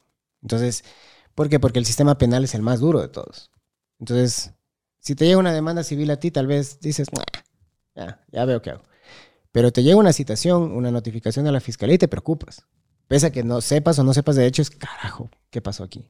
Y ahí es como, sí está más mal usado, pero para eso están los jueces. Pero si no tienes jueces independientes que digan, no señor, eso es un caso civil, vaya hacia un juzgado civil, aquí no es para eso. Aquí son para cosas más graves. ¿ya? Es otra vez el sentido de urgencia. Quiero cobrar ya ese dinero, quiero que responda ya, ya, ya, o ahora, en ese instante. Ese sentido de urgencia. Más o menos, yo sé que es- depende del caso, ¿no? Pero más o menos hay una media, tienes esa información. Más o menos cuánto se demora un proceso en que, digamos, eh, eh, pasa, no sé, un asesinato y hasta que ya se ejecuta la sentencia. Más o menos. A ver, hagamos, yo te puedo dar más o menos los datos de mi, de mi, de mi unidad judicial. Ya, flagrancia. A ver, te aprenden hoy, digamos 1 de enero. Ok, entonces entras al sistema el 2 de enero. Son 24 horas. El juez tiene 20 días, dependiendo del caso. Un caso normal son 20 días para audiencia de... Una, una audiencia donde se va a resolver ya el caso, para decirlo así. Bueno, quítale los días feriados, 20, un mes. Ok. Ya, se dicta sentencia, 40 días, más o menos. Apelan. Ya en la Corte Provincial. El segundo piso es, no te puedo decir, tienen, son meses. Tienes otra instancia o ya va a la parte de arriba que es la Corte Nacional, casación. Pueden demorar años, pero en general un caso flagrante debería resolverse en no menos de 40 días. Ya. Tendrías una respuesta ya. Por ejemplo, un porte de armas. 30, 40 días. Ahora, un asesinato es diferente. Si fue flagrante o no fue flagrante. Y en esos 30, 40 días, o sea, digamos, hasta esperar esta, esta audiencia, te puedes salir. Depende. O te sacan el. ¿Cómo, cómo se llama eso? Preven- eh, ¿Cómo es? ¿Que te sacan el pasaporte o que no puedes salir? el- Ah, son medidas alternativas. Sustitutivas, le dicen. Sí, o sea, pueden pasar muchas cosas, porque tú vas a enfrentar un proceso penal libre o encarcelado. No hay más. Si se cumplen los requisitos, irás encarcelado. Si no, irás, estarás libre. Claro, te puedes ir. O sea, pero, ¿y si te cogen, qué va a pasar? Porque la gente no huye para siempre. Algún día va a venir. No, sí, ya, ya pasó. En este caso súper mediático. Lo, ¿Cuál? lo agarraron al, al de la Maribel Bernal, el pan este. Le descubrieron. Lo, lo agarraron en, creo que era Medellín o Colombia, Colombia. sí, Cartagena, creo. Sí, algún lugar Exacto. así. ajá. O San Andrés, algún lugar de Sí, sí, Exacto, lo- entonces- lo. Caribe colombiano. Ahí depende, entonces eh, debes dar alternativas a la gente para... O sea, primero tienes que informarte si, si huir es lo que vale la pena. O sea, mídelo. Ya, ok, voy a huir. ¿Y cuántos años tienes que estar fuera? ¿Y qué tal que te cojan en el último día posible? ¿Sabes que Sí, pasa eso. Hubo un caso súper famoso de un ecuatoriano que había atropellado a una señora en Estados Unidos. ¿Tú leíste ese? No. Eh, sí, pasó. eh, había atropellado a una persona, la había mm, matado. El man huyó de Estados Unidos, se regresó al Ecuador. Eh, pasan, creo que 25 años o 20 años, una cosa así. Ya, ya pasó, ¿me cachas? Re- Quiso regresar a la Yoni. El tipo creo que se estaba yendo a Panamá y le cogen. Los, los, los policías gringos se suben al, al vuelo. Le, le- le tenían la pista 25 años al man. Se fueron al aeropuerto de Panamá y le cogen los, Cacha los 25 policías. años de estarte tirando las de espaldas. Verás. Lo agotador que debe ser también. O sea, caes porque caes. La diferencia entre el sistema gringo y el nuestro es la prescripción que se llama. Claro, claro. Acá cuánto, el tiempo, acá habían cambiado hace poco la, la Depende, prescripción o sea, para algunos de- crímenes. depende ¿no? del, del, del O sea, por ejemplo, violación. Habían, le, le habían aumentado ahora, creo. No ¿no? prescribe ya. Entonces, en cualquier momento. Pero digamos, este atropello. Pasará el tiempo, que es el máximo de la pena más la mitad de la pena. ¿No es cierto? Así no estoy mal. Y ese tiempo tienes para estar huido. Y si ya vienes después, la causa está prescrita. Eso es lo que el sistema dicta. En Estados Unidos no es así. Para siempre. Forever. Hasta que te cojan. Hasta que te mueras. Eso debería ser. eh, ¿Tú crees que eso deberíamos cambiar aquí? Puede ser, o sea. eh, depende. Para un delito de bagatela, ¿de qué te sirve? ¿Qué es bagatela? Los delitos de bagatela son los delitos, digamos, más eh, menos graves. Ya. Ya. ¿Cómo cuál? Un hurto. Ya. Me llevo tu celular. Me lo llevé. No te amenacé, nada, me, solo me lo llevé. Ujú. O sea, vale la pena que eso esté abierto, porque ¿cuánto cuesta eso? Archivar el caso, tener un fiscal ahí, pagarle un sueldo. De investigación y te lo voy a aclarar. Ya, todo dices, puta, o sea, oye, que un economista haga un estudio de si realmente eso vale la pena, hace un estado eficiente también. A ver, veamos qué dicen esas preguntas. Ah, acá también hay otro, verás. Otro súper, súper importante. Dice David, David de Real, dice, suspensión de jueces como los que mandan media- medidas sustituti- sustitutivas. ¿Qué quiere decir suspender a un juez? Y si se hace, ¿cómo se hace para quitar por completo las facultades a un juez para no ejercer? Suspender a un juez, el Consejo de la Judicatura eh, te suspende, o sea, simplemente te saca, del, te saca de tu oficina. Tú ya no puedes ejercer, no tienes competencia para hacer nada. Eres una persona que no es juez. Eso, básicamente. Porque ser juez es una facultad, es un trabajo. Te la quitan. Eso es. Suspender a un juez. Bueno, acá también dice 00 Silva, eh, que cómo haces para manejar el estrés y trauma a causa de los casos, ya sabemos. Ya hablamos del inicio del podcast de esto, ¿no? Pero Nadie pregunta eso, pero es, eh, es duro porque no te tomes las cosas personales. O sea, yo creo que cada, cada persona, cada juez manejará eso. En algún punto sí te afecta, pero tienes que superarlo. O sea, tienes que buscar terapia, buscar la forma. Porque, bueno, el sistema a nosotros no nos ofrece nada de eso. Y a los policías no creo que les ofrezca. Deberían. Deberían.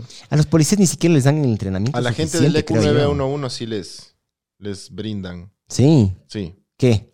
Yo conocí el, el EQ911. Ah, me contaste. Sí. Sí, sí, sí. sí. Tienen salas de como de esparcimiento y donde les obligan a ir tipo jugar y reírse y, Y la tienen gente que dice, terapias. ah, vagos. No, no, loco. Pero, Imagínate brother, que necesitas. porque ellos tienen ¿Pero qué dice la gente? Claro. ellos tienen un, es como la NASA esa huevada, ¿no? Sí. Tienen un cuarto, En el Chimbía dijiste Sí. que es, ¿no? Ah, es brutal. tienen un cuarto do- donde reciben todas las llamadas, pero hay otro cuarto donde hay gente solo viendo pantallas de Heavy. cámaras de posibles es para prevenir de posibles delitos, posibles suicidas, entonces estás estás viendo mierda todo el día, Claro. todo el rato, loco. Es heavy. Entonces, claro, les, les obligan a tipo divertirse, a jugar, Claro, acá es lo mismo, pero crees que los jueces no piensan así. Aquí la gente piensa que los jueces son de palo, mijo. Claro, uno es robot, Thanos, así. Claro. No, no. No soy chat GPT, o sea, yo también tengo sentido. Somos personas, brother, o sea. Claro, debes tener una personalidad distinta, saber enfrentar ciertas cosas, porque es parte del trabajo, loco, pero... Que, Ah, me están hueveando a mí. Que me Oiga, peino juez, a que- le... Uy, no, esa no va a responder. Me Responda, responda. Ah, No, no. eh. Matías, por si acaso, una de las reglas que tenemos aquí es. Eh, sí hablábamos de eso antes, ¿yo? Yo le dije, o sea, que básicamente, ¿cuál es el rango de cosas que podemos hablar? Y cosas del- de, de- de, mm, ejemplos reales con nombres y eso no podemos hablar. O sea, podemos, si quieren, den un ejemplo y nosotros podemos decir sí, no, Oye, se hace y eso. Has tenido que, sin decir nombres y nombres propios y eso, pero has tenido que lidiar con mafias. Eh, no. He, he visto casos de grupos eh, choneros y así. Me he enterado después. Eso es lo más duro. No te dicen. Esos son los casos más duros, dices. Sí, yo, yo, yo un día resolví un caso y un amigo me llama después y me dijo, ¿estás bien? Le digo, sí, porque estoy en mi casa. No, dijo, es, oye, bro, es cierto. Por cierto, el caso que tuviste ayer eh, era de un chonero. Ya. Ok, dices. O sea, no sé, no sabía si agradecerle a la persona que no me dijo y- o, o sentirme de otra forma, pero creo que uno debería saberlo. Porque a, a la final no es personal el tema. ¿Me entiendes? Tienes que resolver algo. Es un problema que tienes que resolver, no es personal. Entonces, pasa muchas veces que te putean en la audiencia, los abogados. Acercamientos de gente vinculada a la mafia como para comprar, No. como nunca. para dar. No, porque en, en flagrancia no resuelves delitos tan graves como tú piensas. Existen jueces anticorrupción, ellos entiendo tienen unas medidas de seguridad más, más fuertes y lo necesitan. Pero, por ejemplo, no tomarte personal significa que cuando un abogado te insulta, te dice cosas, puedes hablar después con él como una persona racional. Y eso es lo que yo a los, a los que están estudiando derecho le digo. No se tomen las cosas personales. No se peleen porque al otro día vas a tener otro caso. Se supone, no, no creo que tú estudies en, en una facultad de derecho para tener un caso y ya. No. Eh, entonces, es- cuando me preguntan amigos que estudian derecho, los hijos, le digo, no te tomes personal las cosas. Y genera habilidades para comunicar. El problema a veces es que yo entiendo el caso, tal vez, pero el- a veces los abogados o los fiscales no, no tienen la capacidad para manifestar, para comunicar bien. Y tú le ves al pobre procesado al lado y dices, ¿me entiendes? Es que, o sea, eso falta. Faltan full cosas. Acá yo creo que ahora ya, ya he visto que en las facultades de Derecho tienen simulación de juicios. Sí, excelente. Porque eso vas a salir a hacer. Por ejemplo, había, habían pasantes que llegaban al juzgado del Consejo de la Judicatura y yo no me enteraba. O sea, llegaban y a, a mi secretario me decía, aquí estoy para hacer pasante. Ah, ya, ok, póngale números a las hojas, fole eso y ya. Yo les decía, no, pues, o sea, él tiene que estar en la audiencia viendo qué es lo que Claro, sucede. más porque real. Eso va a ser todos los días. Eh, esas son, son, son habilidades que yo creo que sí se deben ir eh, adquiriendo. Y la gente también debe conocer sus derechos, loco. Tú no conoces tus derechos, tú tienes un problema. Porque con el Internet es muy fácil. Ahora entiendo que ChatGPT tiene algo como un Harvey Specter. Eh, No, no sí, sé. querían sacar, de lo que tengo entendido, querían un juicio, querían hacerlo básicamente que el, el- el- alguno del, algún abogado, no sé si era el defensor o el otro, no sé cómo se dice, tenía que mm, defender a una persona, pero se huevaron. Pero estaba viendo de que están utilizando el, gobierno gringo, y eso salió hace poquito, el gobierno gringo está utilizando inteligencia artificial para mm, aprender a reconocer em, elementos de riesgo mediante las cámaras que utilizan los, los aviones de estos casas, ¿ya? ¿Ya? Y em, la inteligencia artificial se dio cuenta de que em, para poder eh, cumplir de, de- de- de- de mejor manera los objetivos, tenía que hacer una, eh, que era em, mentir o no, no comunicar bien las cosas ¿Ya? para cumplir el objetivo. ¿ya? Entonces, cuando le dijeron, a ver, pana, em, cuando el, el- esa inteligencia artificial mandaba la data a una persona en una torre, digamos. ¿Ya? ¿Ya? Entonces la persona en la torre le decía, no, esta persona no, no le mates. Entonces, esta inteligencia artificial, para hacerlo de mejor manera, eh, dijo, no, eh, le mato a la persona de la torre para cumplir mi objetivo. Entonces le mato a la persona de la torre y luego le acaba mi objetivo. ¿Ya? Entonces le dijeron, no, no, no, no, no. Si es que haces eso, te restamos puntos. Porque es en base de en sistema de, puntuaciones. cali- ajá, de calificación. Entonces luego la inteligencia artificial dijo, no, entonces me bajo la torre, que comunica todo. Entonces quería bajar la torre para que no, se pueda, no te puedas comunicar con el- esta inteligencia artificial de saber a quién le das, de quién no le das. Y bueno, también le bajaron puntos por eso. Pero, ¿te acuerdas que yo te había dicho, con Pancho alguna vez hablamos en otro podcast de la inteligencia artificial? A mí me va a asustar mucho cuando la inteligencia artificial tenga eh, un impacto físico con el mundo real. Y ya está pasando, loco. Yo creo que en los casos políticos deberían poner, o sea, como un experimento que resuelva una inteligencia artificial y te sorprendería de los resultados. Porque a la inteligencia artificial no la presionas, Claro. no le importa, no, la, no le votan, no le hacen nada, no le amenazan, solo en base objetivamente a algo resuelve. Interesante. Y en Ya base a la están con las preguntas. No cuento cuántas veces me dicen, pero son como todos los días me, me putean y ya, o sea, ya, ya te Es que sí, me, imagino que también, bueno, a ver, eh, cuando estás en una cuando estás en una posición así, me imagino que también los policías deben sufrir mucho de eso. Todos, todos. De puteadas al, al por mayor. Claro. Sí, sí. Pero yo, yo me doy cuenta de que capaz es gente de que eh, es su forma de ventearse. Sí. Y, Se destraban así. Claro, entonces me imagino que, claro, es, es su forma de, de decir, puta, mi esposa me cuernea, loco. Ah, juez, tal. ¿Me Sí, te meten los cachos y me dicen hijo de puta. Y digo, ok, bueno. Claro. yo no tengo tantos problemas como tú. Yo no puteo al que no conozco, hermano. Entonces, como, ah, y es como, no me importa. Ya, sí, sí, ya, ya, ya, ya. Son chistes para mí. Es como, ah, ¿qué puedo hacer? Dice, a ver, ¿qué más? Buenas noches, estimados mamá vergas. Una consulta. ¿Cuán legal es meter el puño? Yo no iba a leer, iba a pasar a la de abajo, pero ya el señor juez ya leyó. Eh, o sea, que leyó, responde. Perdón, de, perdón, hacerte, hacerte perder el tiempo. Eso depende de, de la persona. eh, ¿Lo consintió o no? Es, depende mucho de eso. Si no consintió, es, diferencia. es ya... No, ¿cuánto- pero acá arriba hay ¿Cuánto una. da la violación? Ah, pero se, se refiere, se refiere a, su- a su propio. No, no, es de si otra es que es su propio, eres un tarado. O sea, no sé. Ya, pregun- pero- porque no, no está preguntando cómo es, entonces no sé. ¿Ves? Aprendan somos a formular bien las preguntas. Él duda primero. Como somos duda. personas, tenemos sentido Está del bien. humor también. Cacha, ¿no? ca- cacha que ya también es la A ver, forma es de tu pensar. puño, es, es otro. Pero dice, verás, ¿qué pasa si es que alguien no se acuerda nada y al día siguiente eh, dice que te, te, te hicieron hacer, te, te hicieron una, te introducieron algo por Detroit, dice. Sí. Pero tú no te acuerdas nada. Mm, dice, bueno. Igual pasa a ser... Claro. Sí, ¿no? Todo, o sea, ya. No creo que estén analizando con seriedad Todo está en el consentimiento. To- todo está en el consentimiento. Si son mayores de edad. Punto. Ah. Si él quiso, no sé. Oye, pero hay muchos casos, ¿no? Que hay consentimiento y después hacen lo- la, la- la otra persona, no va a decir Ah, el, el- sí. tipo el género, pero, pero dice, no, no hubo consentimiento. A y ver, ahí brother, vienen las las... cosas como son. A veces las mujeres utilizan... Yo, yo he visto casos de que las mujeres utilizan como estrategia esto para hundirle a, lo- a un hombre, loco. Es muy común. De hecho, ya vienen todas las pruebas físicas. la- pero la ley de lo que yo... La ley solo toma en cuenta la violación. Digamos que... Yo me acuerdo que era medio machista la ley en este sentido. O sea, normalmente toma en cuenta Tú la diciendo violación. eso es extraño. y normalmente lo que yo tengo entendido, o sea, por ejemplo, eh, al hombre no se le puede violar, en teoría. O sí, según la ley. A ver. Loco, sí hay cómo. Sí. Sí, sí, sí. O sea, la ley también nos ampara a los violados. Sí, no es solo para las mujeres. Ya. Para todas las personas, porque... No te lo puedo decir explícito, te lo puedo decir off cámara eso, pero sí, obviamente sí Ya. puedes. Pero, eh, a ver, ¿qué más preguntaban? ¿Qué- Es- qué- eh, qué tan legal es legal? a los bolivianos? Mientras no lo expreses, mm, Uy, uy, ándate uy. al psicólogo, no preguntes a un juez. Miguel.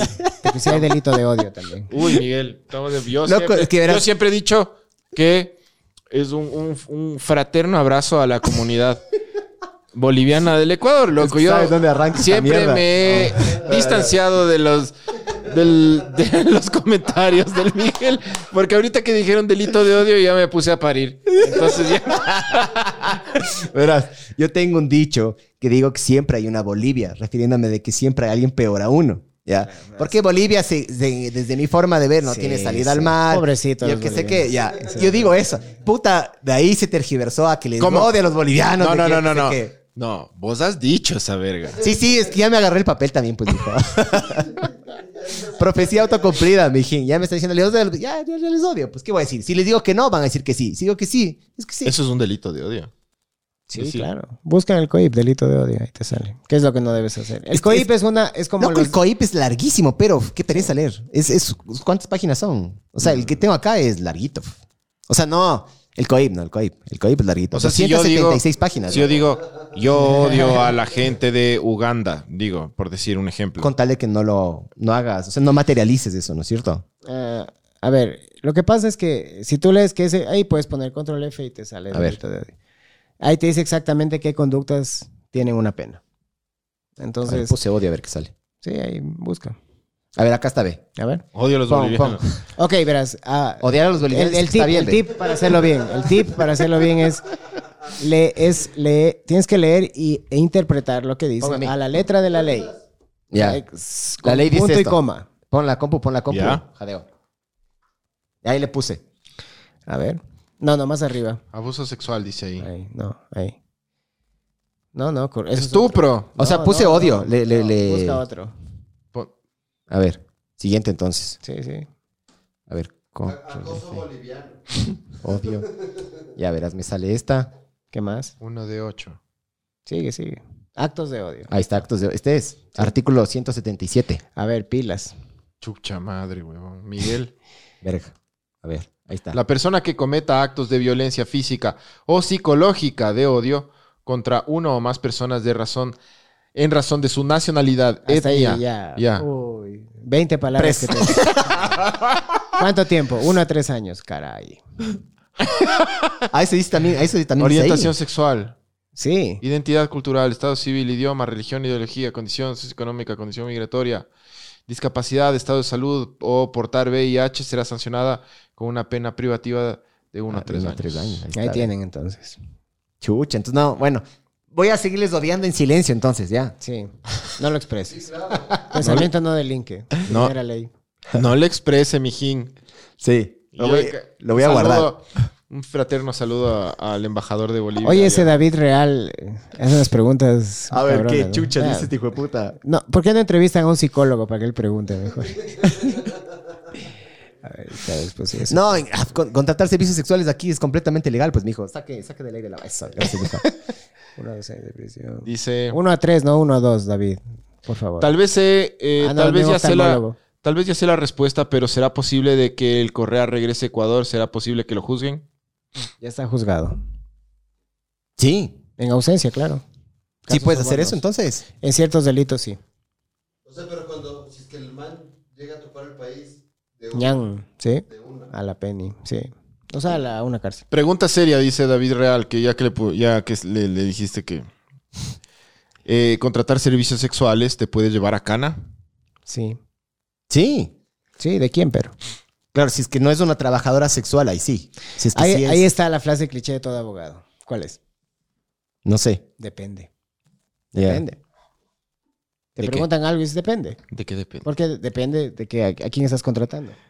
O sea, si te metes una página de escorts y eso, no pasa nada porque son profesionales de, Pero de si la te rama. metes en la, ¿cómo es? En la página del Facebook de, como es comunidad de bolivianos en el Ecuador, y ahí pides, ahí sí es ilegal. Mijín está jugando con fuego. Sí. Y un juez le está diciendo que se calle. Y no, se calla. Qué verga, no, soy una verga, no, es muy majadero estoy ya, ya. Uno no puede hacer más. de nuevo voy a preguntar este Leo, tu padre. Mijo, esas preguntas guárdense para. Pero aguanta, para- aguanta. para Tú Al psicólogo. tú Al dijiste sí. depende. Sí. Menor de edad, obvio. Ah, menor de edad. Claro. O sea, no todo es igual.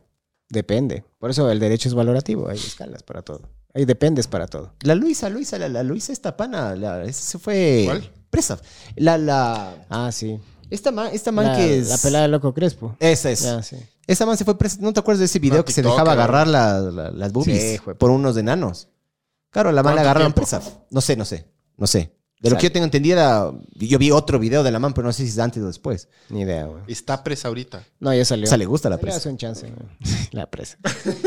Señor juez, disculpe. A ver, una, ¿cuántas? No sé, depende cuánto pesen las plantas. Claro, ¿no? Autocultivo. ¿Sí? Una pregunta. ¿Un policía... un policía te puede... mm, te puede requisar sin previo... O sea, sin previo aviso? Claro. Sí. Sí, tiene que tener la presunción de que has cometido alguna infracción. Ya, digamos que estás caminando por la calle, no te has metido con absolutamente nadie, no has alzado la voz, no, puta, no has pegado a nadie, no has hecho nada. Simplemente estás caminando por la calle. ¿Ya? Te pueden chequear, Seguro. sí. Sí. Y el carro eh, también es lo mismo, la misma regla. Porque yo sabía que del carro del- a los policías les puedes decir que no. Y a Lo los que sucede militares... es que en ese momento tú estás generando. A ver, tú dices no, no, no, no. Duda. Y lo van a hacer igual. Sí. Sí. Ahora, Toma más largo el proceso, Ahora, el, pero- el asunto es que eso después tiene que resolverlo un juez. A ver si, si se compadeció con la norma. Ya. Son, o sea, el problema es que cuando te metes en un problema penal, siempre la mayoría de cosas se resuelven después, cuando ya, ya pasó. Por eso uno ve, o sea, uno solo trata cosas pasadas. No, no puedo predecir qué delito vas a cometer. Entonces, solo juzgo lo que ya pasó. Claro. Te toca reconstruir todo hacia atrás. Ese es, ese es el tema. Entonces, no debes conocer, sí, lee el COIP. Es, es una buena lectura. Saber, ah, a ver, mira, tengo estos derechos. qué bacanes. 276 páginas del COIP. vaya ahí. Pero ahí, claro, ahí están nuestros derechos, ¿no? Está clarito, loco. Ujú. Clarito, Miguel. Como el agua. Ya Van a sí, decir, sí, mi sí. novia está embarazada, ¿qué hago? que no le... Pague la el juicio pensión. de alimentos, Hágase claro. cargo, mijo. pues, Claro, mijo. se Sí. cargo, mijo. A menos que no sea tuyo, ¿no? Sí, una prueba de ADN. La Golden Shower es delito. dice. Es delicious. Si, si dice. es, si es que ya dijo el juez, chucha, si es que es consensuado, todo bien. Y si es con mayores de edad, todo bien. Ya. Depende. Claro, todo depende. Depende. Bueno, amigos, ya están empezando a preguntar muchas huevadas mejor. Demándale, al- demándale al Ya. papá, dice. O no, no, vos di, loco. Vos eres normalmente el que se quiere ir a la casa así temprano, mijo. O quiere un cafecito, quiere un cafecito. Eh, ¿Quieren que le baile? No, ya estamos, ¿no? Sí, sí, llevamos unas dos horitas, mijo. Dos horas vamos. Ha sido bien serio el podcast porque hemos estado hablando cosas serias, mijín. No hay, no hay mucho margen de... O sea, hay cómo, hay cómo hacer muchos chistes idiotas sobre esto, pero realmente la, la información estuvo como muy, muy interesante, la verdad. Los Eh, Los hacks. Ah, Ahorita nos vas a contar ese Sí, off sí. the record. hacks. Off the record. Eh, muchas gracias, muchas gracias, Osito, sí. por, por venir. La, la verdad, eh, se valora mucho. Verás, nosotros tenemos un Telegram en donde mm, entran todos los las personas que quieran. Ahí están invitados, están la gente que, que nos sigue. Y nosotros tenemos, de hecho, un Excel de todas las profesiones, ¿te acuerdas? Ah, sí, de verdad. El Excel de las profesiones de, del- del- entre, entre, entre invitados y, y gente que nos sigue. Hay de Ya, todo, porque cool. queremos hacer una nueva sociedad. Entonces, Ah, tipo, wow. ya tenemos un juez también. Ya, De hecho, este, de hecho, este, el- este Telegram se llama Organización Delictiva Bema. No nos metemos en un problema por eso, ¿no? No, no, hay que Ah, cambiarle a Organización Bema nomás. Puedes ponerle no delictiva. Claro. No delictiva, sí. Guiño- Entre- en- delictiva, guiño, guiño. Ah, claro, entre paréntesis. Le No ponen al delictiva. jefe Gorgory ahí de... Claro, guiño, guiño. Ver el colosito, dice. Que Justicia dice, tu mano. Better Colosito. sí. Esto de ballenero es un chiste interno. Hay un en este grupo de Telegram que justo dice el Pancho, hay un man que le encantan las gordas, loco. Y, y el man madruga, es un cague. El man a las 6 de la Yo mañana. conozco un amigo también, no puedo decir el nombre. de- Debe estar ahí ese man. Tú sabes quién, quién eres, hijo de puta. Otro ballenero. Claro, estos- este ballenero agarra, se levanta a las 6 de la mañana y te manda, loco, full porno de gordas. Y siempre pone Yoshi, hashtag Yoshi muerdo. Y todo el mundo dice, ah, qué asco, ballenero. O esta sí estuvo bien, ballenero. Hoy día mandaron una enana, loco. Pero no, no pornografía, pero mandaron una enana. Bien enana, loco. Pero, o sea, enana de, no de edad, no, sino de... De tamaño. Exactamente. De enanismo. Ya Bueno, no me meto en problemas ahora. con la Cuidado. comunidad De los enanos. Cuida- De los enanos no. bolivianos. pon otra vez en la del delito de odio. Enanicidio. ¿Cuál, cuál? En la del delito Ah, de odio, en la que, por la que te van a meter. Puta, me voy a tatuar eso, ve, en la frente. Eh, debe haber algo que a los enanos les, les A ver, veamos, veamos. ponga ahí. eh, O sea, me, me estoy dice- peinando, me estoy peinando, mijos. Dice la persona, pon, pon la, Pero la pantalla. póngale, Javier. póngale. Pon la pantalla, Javier. Se está quedando, mija. Discapacidad.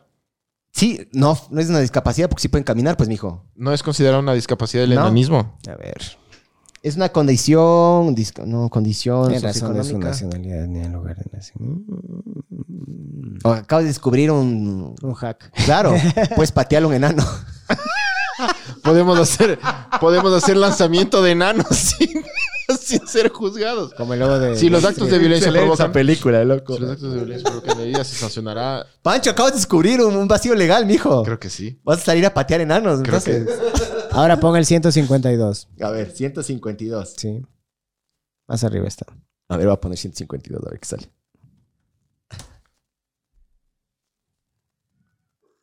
Punto y raya pone. Ahí te sale más fácil. Punto y... Chucha, ¿cuál es la raya acá? Ahí, No, la de arriba. Eso. esa. Ya. Pum. Vamos, 152. Haz lo tuyo.